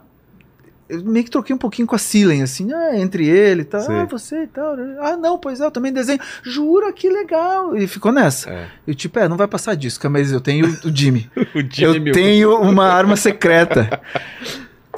Tá, aí a gente tá lá comendo e vem lá a formiga dourada do Dom, vem o. a- e vem né, os, pratos, os pratos incríveis do, do Atala, né? Vem o Atala na mesa depois, fala, ah, fala com o Miller e tal. Eu disse, tá, beleza, tá, não rolou. Aí chega o Ivan, senta, ah, desculpa galera, vim aí. Eu disse, tá, tá, paga, tá, paga a conta. Eles não vai deixar eu pagar, né? É. O Ivan veio, o cartão da empresa vai pagar esse negócio. Então eu já dei aquela relaxada. Aí eu falei pro Jimmy, Jimmy, Agora. agora, você tá acabando. Já tá na sobremesa já. É, porque enquanto não vê comida é chato. Aí o né? Jimmy pega assim e bota, hey, Mr. Miller, did you see this drawing Grandpa made? Né? Já viu esse desenho que o Grandpa fez pra homenagear o Cavaleiro das Trevas? Aí ele- Ele olhou, ah não, já vi, já vi, adoro o Grandpa. Ah, é? como chama ele? Rafael Grandpa? Aí ele não tinha se ligado que você. Não. E aí o Jim Lee, não, adoro o trabalho dele. Pô, ele não tá fazendo umas capas pra nós agora? Deu Dandy Jill, sim, tá fazendo uma capa pra gente. Daí o Ivan assim, ele é o Grampa. Aí os caras, pô, você tá esse tempo todo aí, você não fala. Daí eu, tipo, tive uma que chance. legal, cara. E aí eu falei, ah, Foi a melhor então, maneira gente. mesmo. Aí eu falei, pô, gente, que né, não tava meio assim e tal. Eu trouxe o Jimmy aqui pra mostrar meus desenhos. Daí meio que eu confessei, assim. Aí ficou engraçado, ficou legal. Aí o, o Miller fez uma foto comigo e tal, não me deu moral ali né, naquele momento, falou, ah, pô, acho bem interessante teus desenhos, não sei o que e tal. Eu, tipo, que legal. Aquilo ali tudo mim... meio formal, é, É, nada, aquilo ali, nada além é, daquilo. Aí o, o, Lee também, tipo, pô, que legal te conhecer pessoalmente. Eu, pô, eu saí dali, tipo, flutuando. Eu, Caralho, conheci o Frank Miller e o Jim Lee ao mesmo tempo. E caralho. E aí. Aí ficou nessa, a Silen pegou meu contato. Eu disse, pô, gostei desse negócio aqui que você fez, essa animação. A gente tá pensando em fazer um negócio. Posso pegar teu contato? Eu disse, nossa, claro, pegou o contato, eu peguei o dela, fiquei com o contato da Silen, né, que é a, a, do Miller. Aí eu saí dali, feliz da vida, tudo certo. E aí eu vi que o Jim Lee me seguia. Já seguia? Já, já tava lá me seguindo. Ou ele seguiu ali no momento, Ah, tá. tava me seguindo. E eu, opa, eu mandei uma mensagem pro Jim Lee. Deu, pô, cara, obrigado aí, foi, foi uma honra te conhecer. Tá, tá, tá, tá, tá. É, Cara, olha essa mesa, né? Jim Lee, não, Frank loucura, Miller, cara. loucura. Que, que loucura. No Dom, É. comendo formiga dourada. Comendo formiga dourada. E eu mandei uma mensagem dizendo, pô, obrigado por ter sido generoso. Fico feliz de já ter conhecido meu trabalho. Você começou a me seguir, pô, louco, tal, não, não. Aí ele mandou outra, logo em seguida, falando. Pô, não te conheci porque tu tava sem teus óculos, porque tinha uma foto com óculos escuros, Ah. assim. É, não te conheci por causa dos teus óculos tal. É, e, pô, adoro teu trabalho. Espero um dia poder fazer alguma história do Batman Something Huge. Eu até te mostro depois na, na- Tá. no off aqui, eu te mostro a mensagem que ele me mandou. Alguma coisa grande. Ele escreve realmente isso. Pô.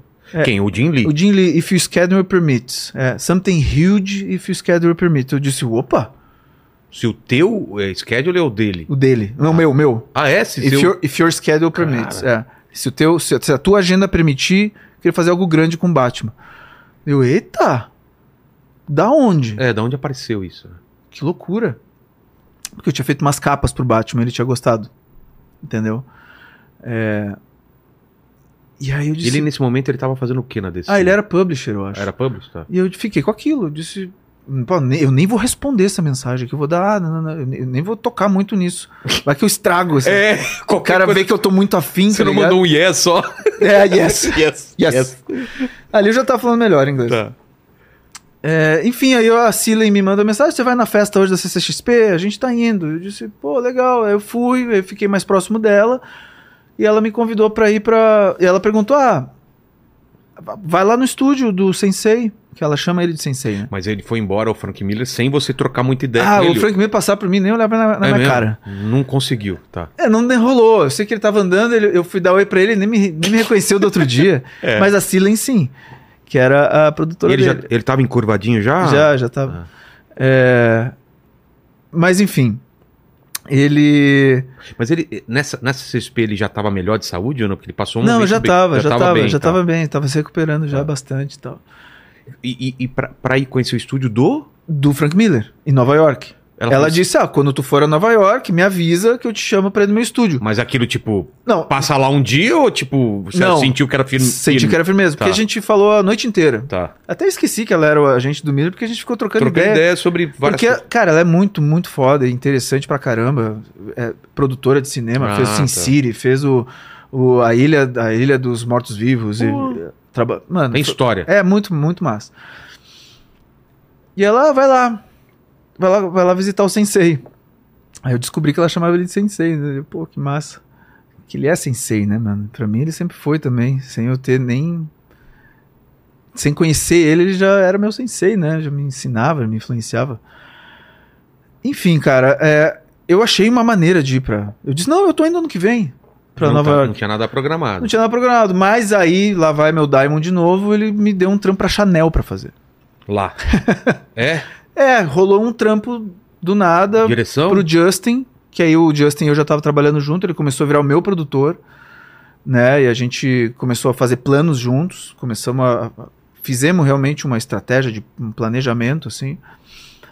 É, e aí. Ele disse, cara, surgiu um projeto pra Chanel, tu vai ter que fazer uma reunião em Nova York. Deu, olha só. Pô. Pô, né? Eu avisei a Silen, tô indo pra Nova York. Ah, pô, vem visitar a gente. Aí eu fui pra Nova York, a gente fez uma reunião no World Trade Center, no novo, né? Como chama? O, não me lembro. É o novo, é. A gente fez uma reunião lá, eu saí de lá, fui no, no estúdio do Miller. Pô, eu tava tipo, caralho, o que tá acontecendo? É, Estudo dele é em Nova York mesmo? é, né? É. É, fui no estúdio dele. E aí eu lembro que a Cillian falou assim, ó, se ele não te tratar tão bem, cara, não, não dá, não é pessoal, é que ele, ele não trata, ele, ele trata muito melhor as pessoas que ele conhece, ele tem muito pé atrás com o artista novo e tal, mas eu insisti pra você vir e tal, ele lembra de você. Agora é, é One World. É, esse aí. One Word with One Trade World Saves. Tá. Imagina, eu tipo lá no, É. no World Trade Center. Enfim, cara. Fui lá no estúdio do Miller. E aí ela falou isso pra mim. Eu disse, não, tudo bem, cara. Se eu só conhecer o estúdio, pra mim já tá valendo. Era só o que eu queria. Mas lá no fundo eu queria, pô, já pensou se eu consigo fazer um projeto com o Miller? Mas não depende de mim, né, mano? É. Mas eu levei a mesmo delivery. Sério, que eu tinha, né? É. E aí fui, ela me disse isso. Então eu já fui meio cheio de dedo falar com ele. Eu, ah, e aí tal. Só que ele me abriu um sorriso e disse: Ah, tudo bem, eu lembro de você e tal. Aí conversa vai, conversa vem. Eu dei o mesmo delivery pra ele. E eu vi que ele gostou. Pra caramba, assim. Ele chamava assim, olha isso aqui e tal. Eu disse, e ele ficou, ele viu todas as páginas. Eu tive que esperar ele. Ficou uma situação até meio É constrangedora, assim. Ele Ele vendo com calma. vendo com calma, ele viu tudo, não sei o que. Ele, pô, deixa eu te mostrar umas páginas que eu tô fazendo aqui. As páginas originais do Miller, desse tamanho. Do que que era. Cara, ele tava fazendo na hora, na época ele tava fazendo o 300, esse último que ele fez, Xerxes, né? E me mostrou as páginas originais do Sin City, começou a mostrar a página Nossa. original. Original do Sin City. Mano, cara, é desse tamanho, é uma coisa linda, assim, tipo, é foda. E, e, cara, eu passando por arrepios e tudo ao mesmo tempo, e medo, e coisa de não falar merda, de, de ser legal e, e não errar no inglês, e caralho, né? E aí eu disse pra ele. é, eu acho que ele me perguntou, cara, deixa eu ver aquele desenho de novo que você me mostrou lá na mesa. Que era qual? Que era um Batman apontando, assim, Ah. baseado num, num, num, num, desenho que ele tinha feito. Aí ele olhou, ele perguntou pra Silen, assim, bem safado ele. E aí, Silen, como é que eu consigo isso? Consegue como? É, o original. Ah, E aí, Silen, como é que eu consigo isso? Aí eu, tipo, já saquei, né? Eu falei pro Justin. Daí, enfim, a gente ficou, em vez de meia hora, a gente ficou, tipo, duas horas e meia lá, conversando.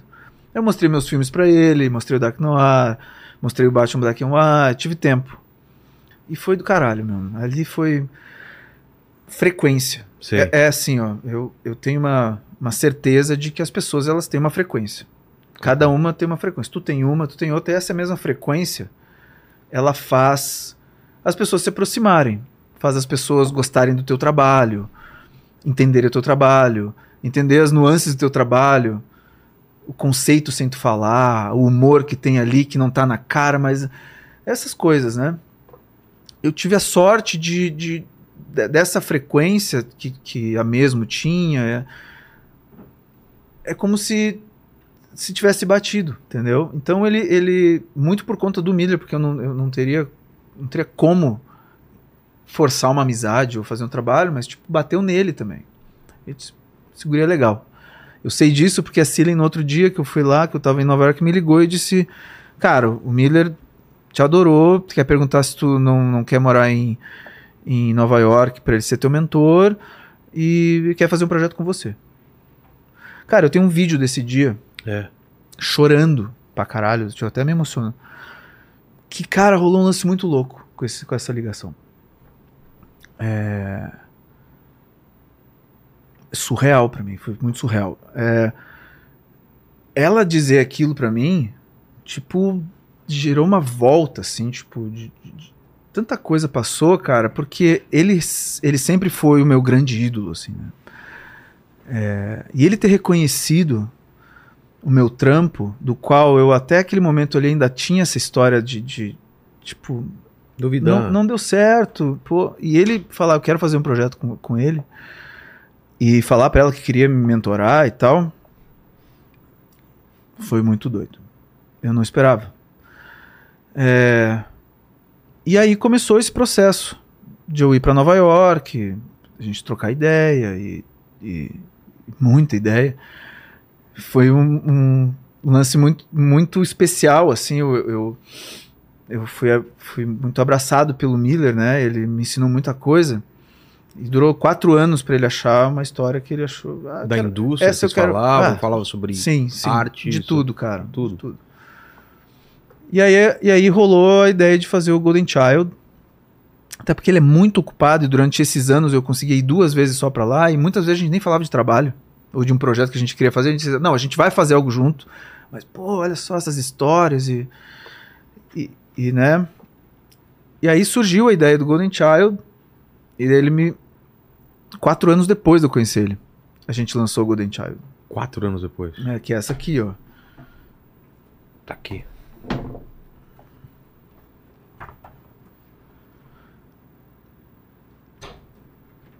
E aí eu. que- o que aconteceu? Como, Nesse- como foi o papo Cara, sobre nem- essa história? a gente queria fazer um, uma história de riots com super-heróis. Riot é. que- como é Revolta, que é? Revolta, é. Né, street riots, né? Com super-heróis. Assim, era uma, era uma coisa que a gente estava discutindo muito na época. Estava rolando muita manifestação no mundo inteiro, inclusive no Brasil, inclusive em tudo que é parte do mundo. E eu queria falar de algo que estava acontecendo no momento também, né? E o Miller disse, cara, legal essa cena, Street Riots com super-heróis e tal. E ele teve a ideia. É, e me mandou, me mandou um plot, né? Tipo, a gente tra- tra- trabalhou no, no Marvel Way, que é tipo, ele me manda um plot com algumas, algumas Ideias? O que que- é, as ideias de cenas, nem tudo tão definido ou fechado.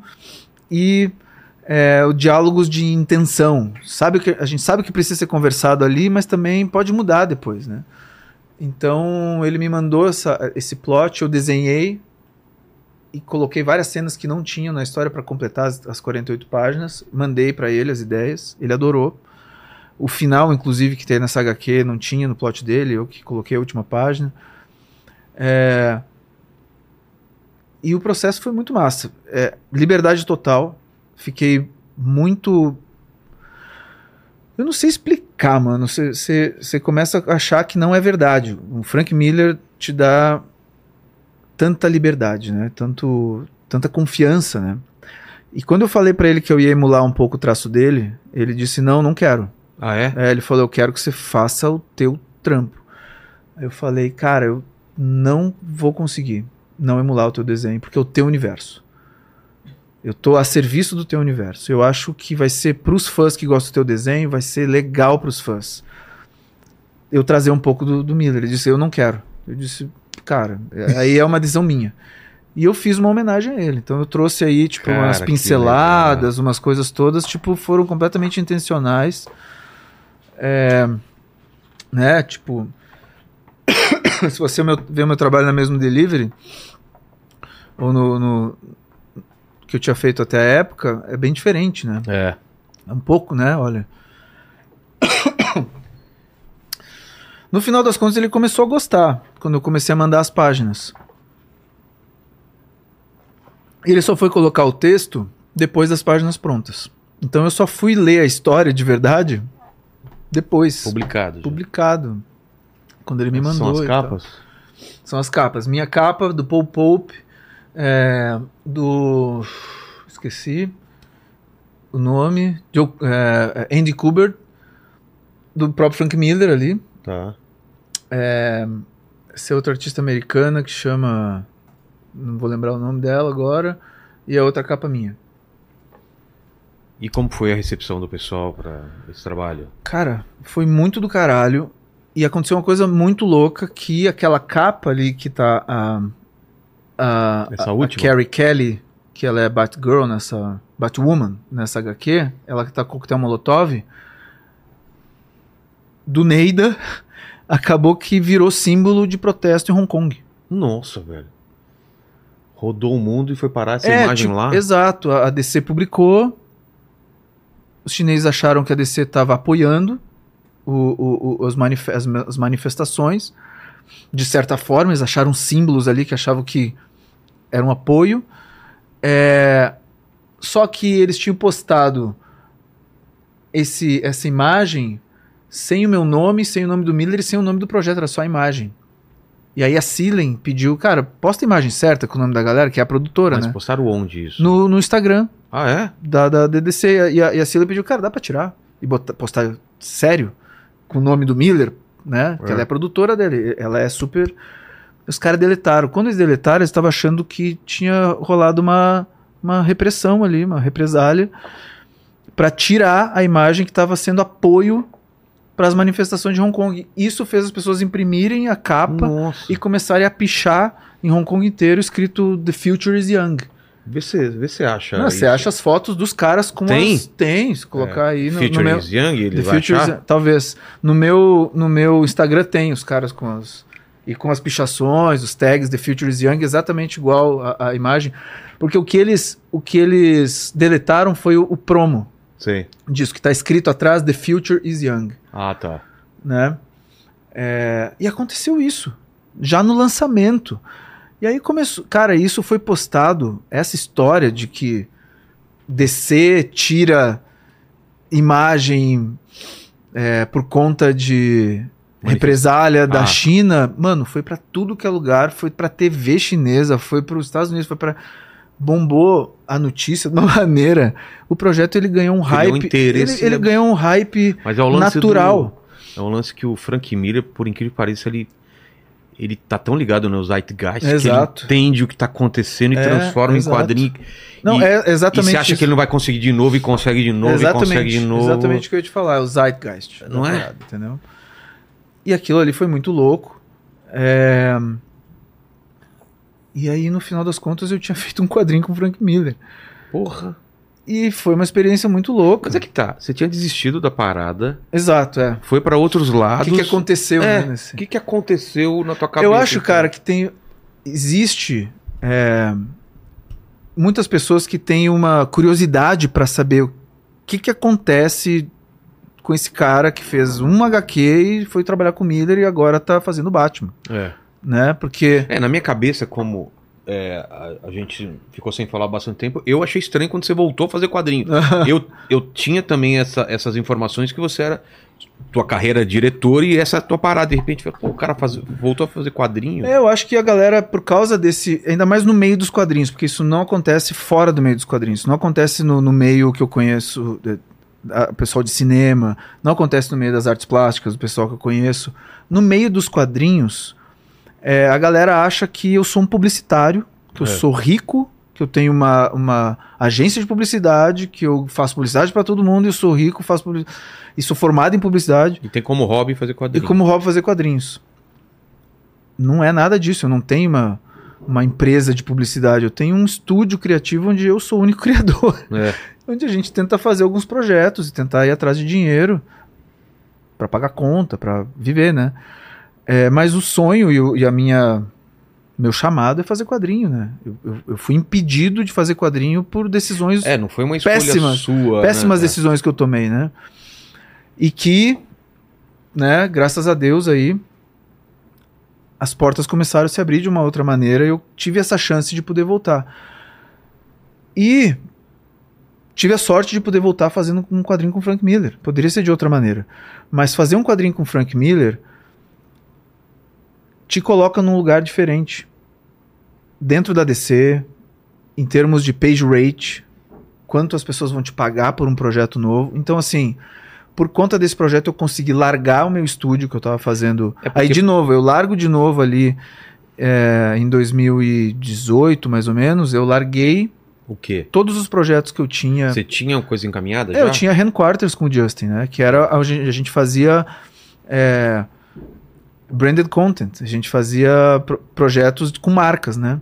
Eu disse, cara, eu vou focar em quadrinho agora. E ele? Agora eu vou conseguir. Eu vou focar em quadrinho e eu vou me fixar e vou colocar toda a minha energia nisso, porque eu acredito que depois de fazer um projeto com Frank Miller, é, eu consiga fazer um meu próprio Batman. Eu já tinha isso dentro de mim. Eu queria fazer. Sempre quis fazer. E aí vai com a minha história lá com a minha mãe do burrinho, né? É. E aí o que acontece foi exatamente isso. A gente publicou a, a- Golden Child, foi um sucesso de vendas. Ganhei uma, uma grana muito massa de royalty e tal. É, Grande quadrinho hoje em dia é legal, então, porque a gente lembra daquele começo dos anos 2000 e tal, que teve aquele boom, Image e tudo mais, então ainda é um mercado legal para cara, é que assim, ó, é, existem existem page rates diferentes Page rate é quanto a editora te paga por uma por, um- por página. por uma página. Exato. Que na verdade é o seguinte, eles não te pagam, eles não te pagam para ter a página, eles te pagam para ter o direito de copiar, imprimir e copiar aquela página por quanto tempo elas quiserem. Baseado no que ela acha que vai vender, baseado Exato, no... exato. É, esse projeto com o Miller, eu acho que me colocou num lugar especial. É, de certa forma, esse apadrinhamento do Miller, é, que me ajudou ao meu page rate chegar num lugar bem legal. Então, assim, eu pude parar de fazer projeto com marca e tudo e viver só de quadrinhos. Hoje em dia, o page rate é, na DC é, é ótimo. Eu consigo dedicar o meu dia e a minha vida só fazendo isso. O prazo, né? Você tem que entender prazo e, e- e É. dinheiro também, equilibrar, porque não adianta você ganhar pouco e levar muito tempo para fazer que você vai ficar sem dinheiro. Então eu consegui equilibrar isso de uma maneira muito boa. É, e, nesse, e nesse momento que, que logo depois que a gente lança a Golden Child, é, a DC me pergunta: é, o que, que você quer fazer agora? E cara, isso foi muito legal, assim, porque Porra, você se sente abraçado e diz assim, cara, óbvio que a gente quer continuar trabalhando com você, o que, que você quer fazer agora? É, é isso que você entende, né? Da... é. E eu E aí eu perguntei, foi o, foi o Mark Doyle, na época, que me fez essa pergunta, que ele era o editor do- da Black Label. Porque o, o Golden Child saiu pela Black Label. Black Label é um uma nova Vertigo não? Cara, não, mas é um, é um, é um selo dentro da DC Comics que dá liberdade autoral pro, pro, pros autores. esse né? é o lance da Black Label. É, eles deixam você fazer o que você quiser com os personagens deles. Então, sai um pouco da cronologia dos, dos gibis mensais, é tudo que o autor quer, né? Claro. Bom, ele fez essa pergunta. E aí eu, eu perguntei, o que, que você acha? Ele falou, olha, depois de desenhar para Frank Miller, eu acho que você tem que escrever. Eu não acho que você tem que desenhar para outro desenhar, escritor, né? porque você desenhou para o Frank Miller. Eu disse, tá. Yes. Eu falei, Yes. falei yes pro cara e disse, ó, pro, pro Mark, falei, tá, eu tenho um projeto. Eu tenho uma história do Batman pra contar. Ele, ah, então me faz aí um pitching de elevador. Já foi me testando. E eu contei o final do, do, do, do que hoje é o Gargoyle of Gotham. Que era outro nome ou nem tinha nome? É, não tinha, não tinha esse mesmo nome. Deixa eu ver o primeiro aí. Cadê? Tá É, aqui. Tá. E aí eu falei o final. Tá, tá, tá, tá, tá, contei o final da história. Ele falou: beleza, você consegue colocar isso num documento? Eu acho que eu consigo a aprovação desse projeto. Aí eu pirei, né? Porque eu tinha um final, mas não tinha a história inteira. eu tinha um final interessante, mas eu não tinha a história inteira. E eu disse: tá, é isso. Para tudo, pare as máquinas. É, eu não sei se existe. E, então são algumas honras, né? Que tipo. é, eu acabei tendo no- nos quadrinhos. é, que hoje me fazem entender o quanto eu preciso me dedicar a isso, né? Tipo, pô, eu ganhei um Eisner sem esperar por isso. É, eu trabalhei com Miller, né? Tipo, que também, tudo bem, eu fui lá, tava junto no, no- no- no- nesse jantar, mas poderia não ter acontecido nada, né? né? Ele, ele, acho que ele deve jantar com bastante artistas por aí também, mas aconteceu algo especial ali, que eu tenho que dar esse, esse valor, né? Quando, quando ele- eles me abrem para fazer o meu próprio Batman, eu mudo completamente de, de, de cabeça e visão sobre ok, o que, que eu vou fazer com quadrinhos a partir de agora. A responsabilidade que você tinha. É, né? vai ser isso. Eu vou fazer quadrinhos a partir de agora durante muito tempo, né? Então eu parei ali vários meses para achar a história, mandei o pitching. É, no meio da história eu entendi que eu não ia conseguir usar nenhum vilão que já existia e eu entendi que eu Porque tinha não podia ou você não, por- queria? Não, porque eles não cabiam na história. Ah, tá. E aí eu comecei a criar novos vilões. E aí no meu pitching para DC, nesse documento que ele pediu, já tinham três, dois vilões novos. Que é o Crytoon, que é esse personagem aqui. Esse. Esse. E aí, ó, na tela aí tá, Ah, o- tá. tá os caras com as com os desenhos, velho. Olha, essa cara. porra é essa, velho. Cara, é muito louco, né? Olha lá, The Future is Young lá, mano. E essa não é a única foto que tem so- disso aí. Tem, te- os caras fizeram um tag com as letras. Mano. E eu já vi outras fotos disso, enfim, cara. É loucura, né? Loucura. Cultura pop indo pra. É, encostando na realidade e transformando É, realidade. exato. Os caras usando isso como ferramenta narrativa pra É. protestar. Tipo, essa imagem quer dizer algo pra eles que eles não precisam falar nada. É. Que é o The Future is Young e os caras com coquetel Molotov. A- a Batman com coquetel Molotov. É. Até hoje eu não sei como a DC permitiu, né? Mas enfim. É, Batman, eu mandei o pitching, eles dois, dois meses depois em. em- Foram, dois vilões que você mandou. e aí? Exato, a história inteira, eu escrevi a história inteira, do começo ao fim.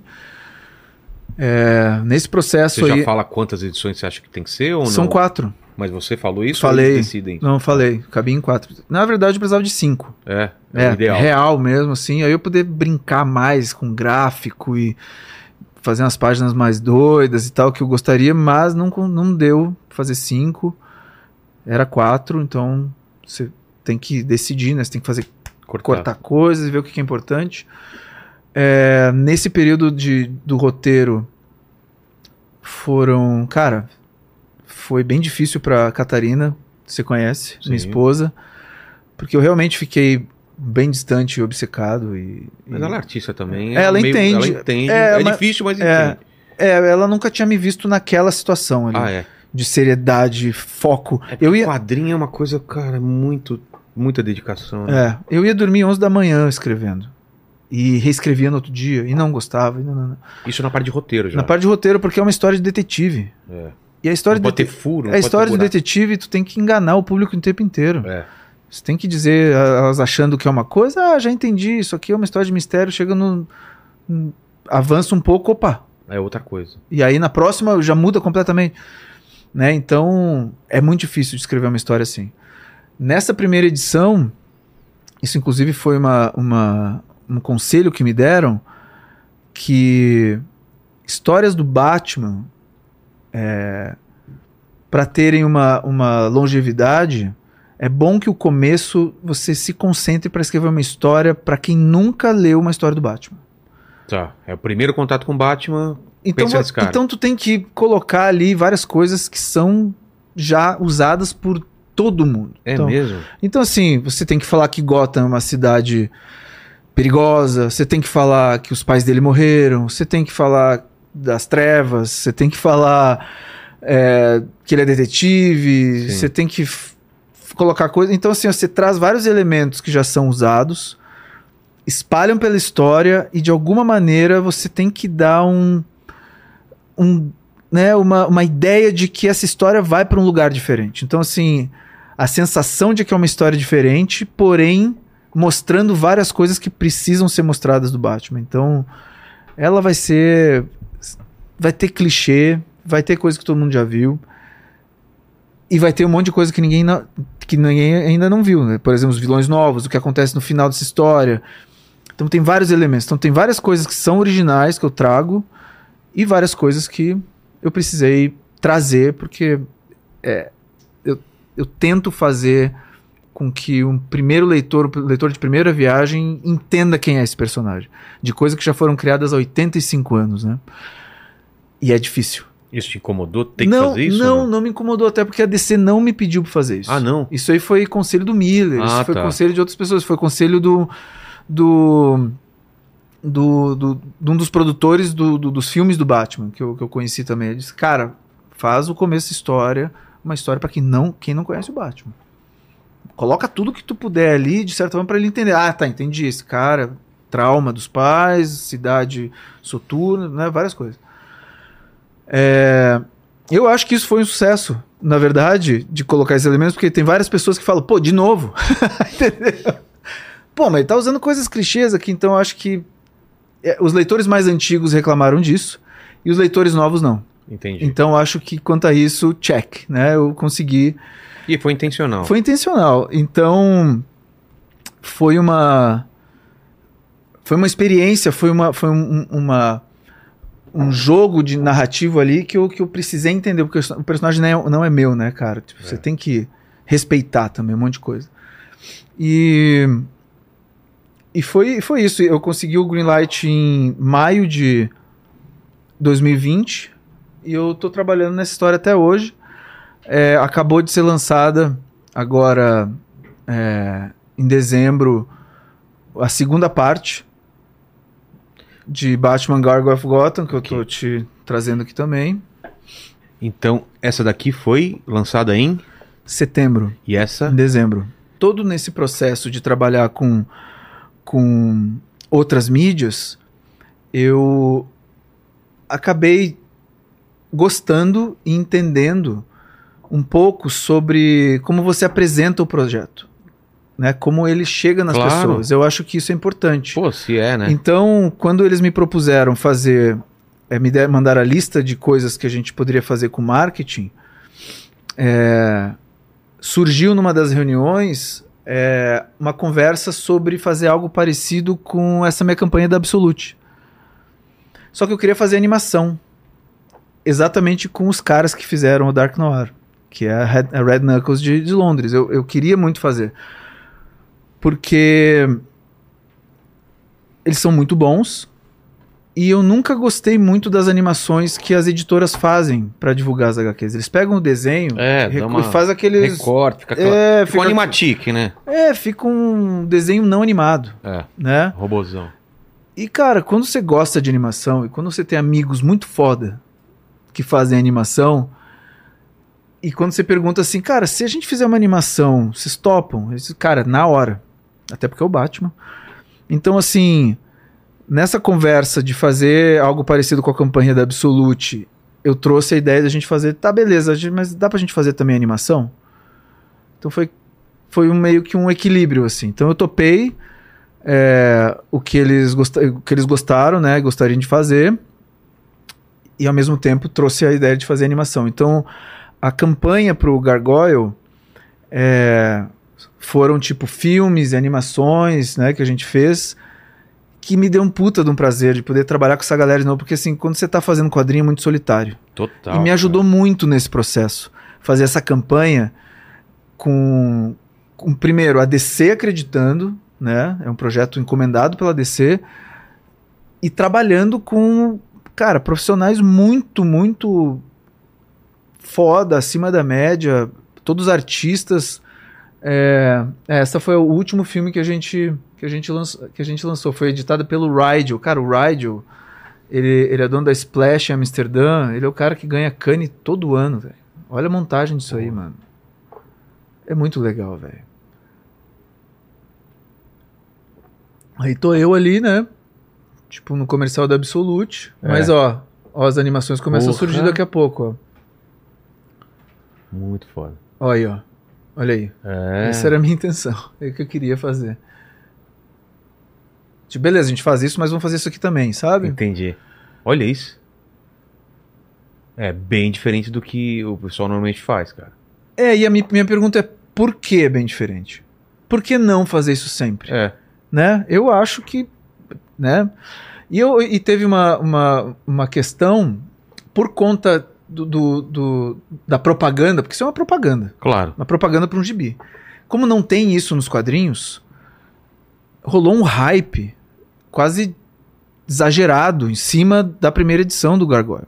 Porque como, como é uma indústria que tem essa deficiência, Quando alguém faz. quando faz, parece que a DC tá querendo dizer que é é a maior história do Batman já feita. E não tem nada disso, a gente só tá fazendo um comercial É. pra essa HQ aqui, entendeu? Os caras, olha o que os caras estão fazendo. Nossa, mano! E assim, É. nunca ninguém disse que é nada de parecido com isso, né? Tipo, eu, se, se eu, se eu fosse permitido apenas fazer uma história minha do Batman e vendesse tá só pra, pra meus amigos, eu já tô É. aqui, ó. Só que por conta disso, acabou criando-se uma expectativa, porque como não existe esse tipo de propaganda, de, de, de, de promoção De quadrinho, de teaser, a galera começou, não, tá aí, agora a DC tá botando todas as fichas no Grampar, É. e tá, tá, tá, e ficou essa, essa onda aí. Só que pra mim, cara, como trabalho, como já trabalhei com animação, como eu trabalhei com filme, pra Pra mim, é natural, né? pra mim, tipo, toda HQ tinha que ter um lance É, assim, pra também fazer, para fazer, pra- pra mostrar pras pessoas antes de vender o produto, que no final das contas a gente faz um produto, vai pra uma estante, né? Tem um preço, tem um código de barra aqui. Como eu faço pra isso aqui chegar nas pessoas e gerar É. interesse? Cara, tem aí, tipo, anos e anos de, de pessoas fazendo propagandas e dando certo, e por que, que isso não é feito pra esse produto? Né? Onde, é, onde é que tá aí a, a, a questão, né? É, eu, né, por conta, acho que por conta do meu perfil, a DC resolveu topar, vamos fazer, vamos, vamos ver como é que ficaria.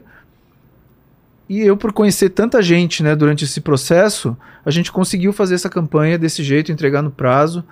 Eu tenho um puto orgulho. Pô, Su- acho super massa. Fiz vários amigos no, no meio do processo. É, a gente passou essa animação agora, que. Porque essa é uma animação que tem três partes, na verdade. A gente fez três partes de, de três minutos de animação. E na CCXP a gente mostrou tudo junto, Tudo pela, junto. pela primeira vez. A Cara, a ficou reação foi muito massa da galera, tá ligado? louca. Que foda. E. Você pode estar trazendo muito leitor novo também pra quadrinho. Não, né, e eu acho que é disso. exatamente sobre isso que É? é, o que eu, que eu queria. É, cara, é Batman. Leitores do Batman, eles já estão comprando, eles já É sabem. claro, o cara não vai deixar de ter isso na estante. Não vai, ou vai. Ah, não. Porque Batman- tem muito. O cara que é fã de Batman compra tudo, né? É, pode ser. É, mas também tem, tem os leitores do Batman que não compram nada da Black Label. Que Ah, torcem é? nariz. É, isso foi uma coisa que a DC já tinha. Isso estraga a minha história com Batman. É, tipo, sei lá. Tá. Mas eles têm os motivos deles, Tá sei bom. lá. Agora, o, a DC já tinha me avisado isso, né? Tipo, mano, todo mundo tem um Batman. Todo mundo acha que Ah, gosta do entendi. Batman, acha que é dono do Batman. Todo mundo que lê o Batman acha que é capaz de escrever uma história melhor do que qualquer autor que tá escrevendo a história do Batman. Então tu vai ter bastante crítica. Eu disse, pô, Ainda mais como personagem como Batman. eu né, falei, pô, mano, se continuar Pô, crítica- como já sempre foi, tô? Crítica eu fazendo o Batman, tudo bem. É. O duro é crítica eu fazendo o, o, o burrinho lá da, da minha mãe lá. Mas então você tá de boa com, com, com os nerds que. Ah, esse não é o meu Batman e tal. Teu, teu lance é, tô fazendo. a Você tá fazendo a história que você queria fazer do Batman. É, cara, eu tô. Teve muita intervenção, teve Não, muito não isso, teve- não pode, isso não. teve nada de intervenção. Não, zero. Nada, zero. isso a, não única, pode? a única intervenção foi quando eu propus fazer uma coisa com o Gordon, que eles falaram: não, você não pode fazer isso com um herói nosso. É mesmo? É. Eu Tem po- limites. Eu vou contar isso depois, eu vou, vou botar nos extras do. Quando sair a edição de luxo, eu vou colocar lá o que, foi a única intervenção. É, Mas era uma coisa muito diferente do- da história que a gente sabe do Gordon? Não, é, é sim, Ah, sim, tá. sim. Ele fazia um negócio lá que não era bem legal. E- mas eu achei uma outra que funcionou. Tá. E teve uma, tem uma cena aqui que o Batman ele coloca os dois, os dois dedos nos olhos do, de um vilão que a DC pediu pra eu dar um jeito de mostrar que aquilo não era permanente. Que Ah, ele não tava mudando. cegando Ah, tá. ninguém. Aí eu propus a gente colocar no, no texto, ali explicando que o cara ia voltar a ver e tal. Tá. As duas únicas coisas. O resto, é, DC me abraçou demais. É, tá sendo muito generoso comigo. Jim Lee, é, muito generoso. Eu fui surpreso, fui surpreendido por um, um vídeo que ele mandou na CCXP. Ah, é? Falando sobre o seu trabalho? É, falando, tipo. E aí volta tudo aquela história que ele plantou a, a semente do Something Huge, É. fazer algo grande com o Batman. E tu vê que o cara é um puta líder, né? Total. que ele colocou lá e hoje em dia está se realizando. É, e, cara, só, só tenho a agradecer que isso está acontecendo. Tenho, tenho, que, tenho que agradecer também as pessoas que, que acabaram se conectando com o meu trabalho, assim, a partir da mesmo delivery. É, não esperava que essa HQ fosse me trazer tanta coisa boa, sabe?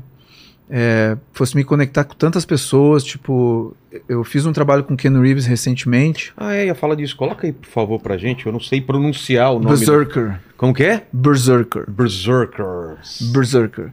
Qual que foi? Qual foi o lance? Cara, ele leu a mesmo delivery, Ah, é? Foi É. por causa da mesma. exato, e aí ele tava com esse projeto na Boom Studios e ele pediu, pô, entre em contato com o Grampa, tem até um quote dele aí na capa aí, ó. Cadê? Onde? Nessa capa da Essa mesmo aqui? delivery ali, ó. É. Aqui? Esse quotezinho aqui é dele. Mesmo dele é uma revelação. E. É que ele falou que pra ele foi uma revelação quando ele, me- quando, quando ele conheceu esse, essa HQ, tipo, pô, tô descobrindo alguém novo. Entendi. é, queria trabalhar, né? Ele, ele, ele falou pra editora dele, pô, eu queria trabalhar com esse cara. E aí a editora me mandou um e-mail. É isso aí, são os meus desenhos. Isso aí foi o primeiro sketch que eu fiz. Não era pra virar capa, eles acabaram fazendo capa. Vê se tem outra. Tem uma vermelha de fundo. É, tem a, a número um, que é ele caminhando. É. Essa foi a... Mas existia já esse projeto? Existia, eles me mandaram o roteiro pra eu ler, me convidaram pra fazer as páginas inte- interiores, né, fazer história mesmo, só que eu tava trabalhando com o Miller na época. Eu não Entendi. podia. Então eu falei, não, eu quero fazer o projeto, mas não consigo fazer projeto inteiro, deixa eu deixa eu ver onde é que eu consigo colaborar. Daí eu falei, ó, eu consigo criar o visual do personagem, o, o character design dele e fazer algumas capas. Então foi isso que eu fiz nesse projeto. É, Aí, essa capa aí do número. E você conheceu ele pessoalmente? Claro, sim, a gente E tá aí? fazendo um projeto novo agora. É mesmo? Sim, Putz, que legal. É. De quadrinhos. de o- quadrinhos. É, não é Berserker, é uma outra história, a gente já tá escrevendo há dois O, anos. o que? A ideia dele. A ideia é nossa. É? É, quando, quando sei, uns dois anos atrás eu fui pra LA, ele me convidou pra ir na casa dele, a gente começou a trocar ideia.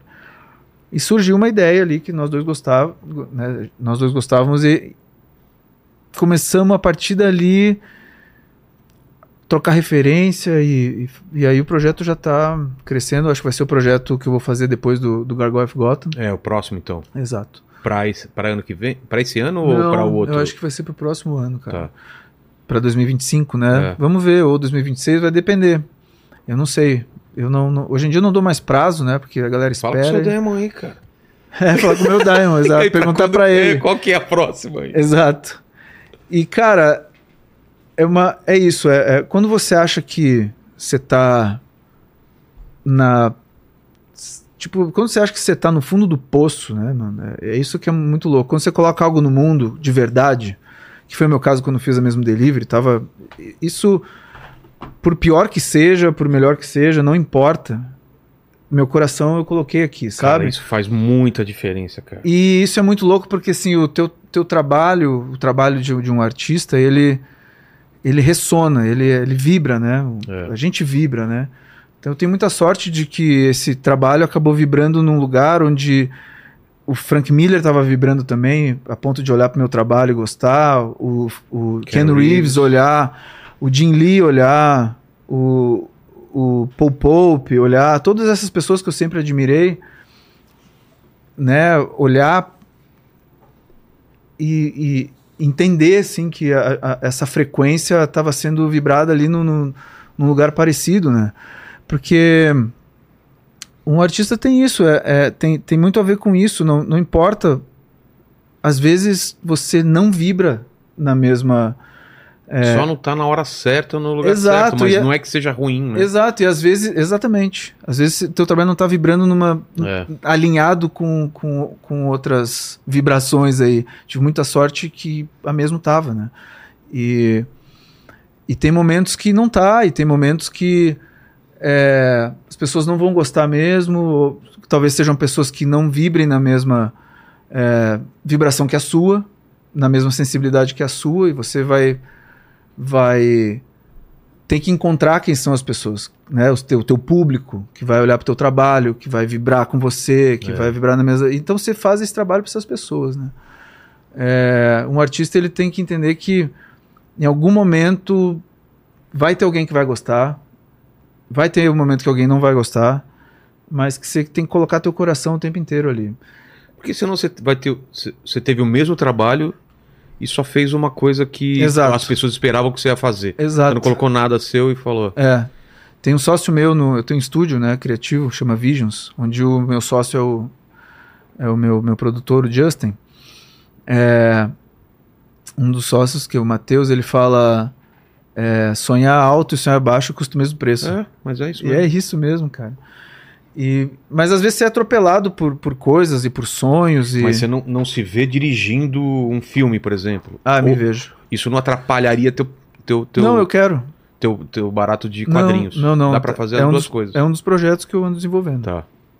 Mas aí, tem bastante quadrinho pra fazer ainda. É. É, não ter publicado tanto acabou vindo ao meu favor, porque um trabalho que eu tinha feito com a mesma É meio David dois- Tarantino, né? Que faz pouco filme, mas. Sim, é, É, mas tem- ele já tem vários, né? Eu tô aqui na. É. Tô, tô indo. É, mas tive sorte desse, de certa forma, de não ter tanto quadrinho publicado, a ponto de, de- quase 10 anos depois o meu trabalho ainda tá fresco. Pra ter essas oportunidades que eu tô colhendo agora, né? Então, é, cara, eu acho que a paixão, paixão vai sempre existir, sempre existiu.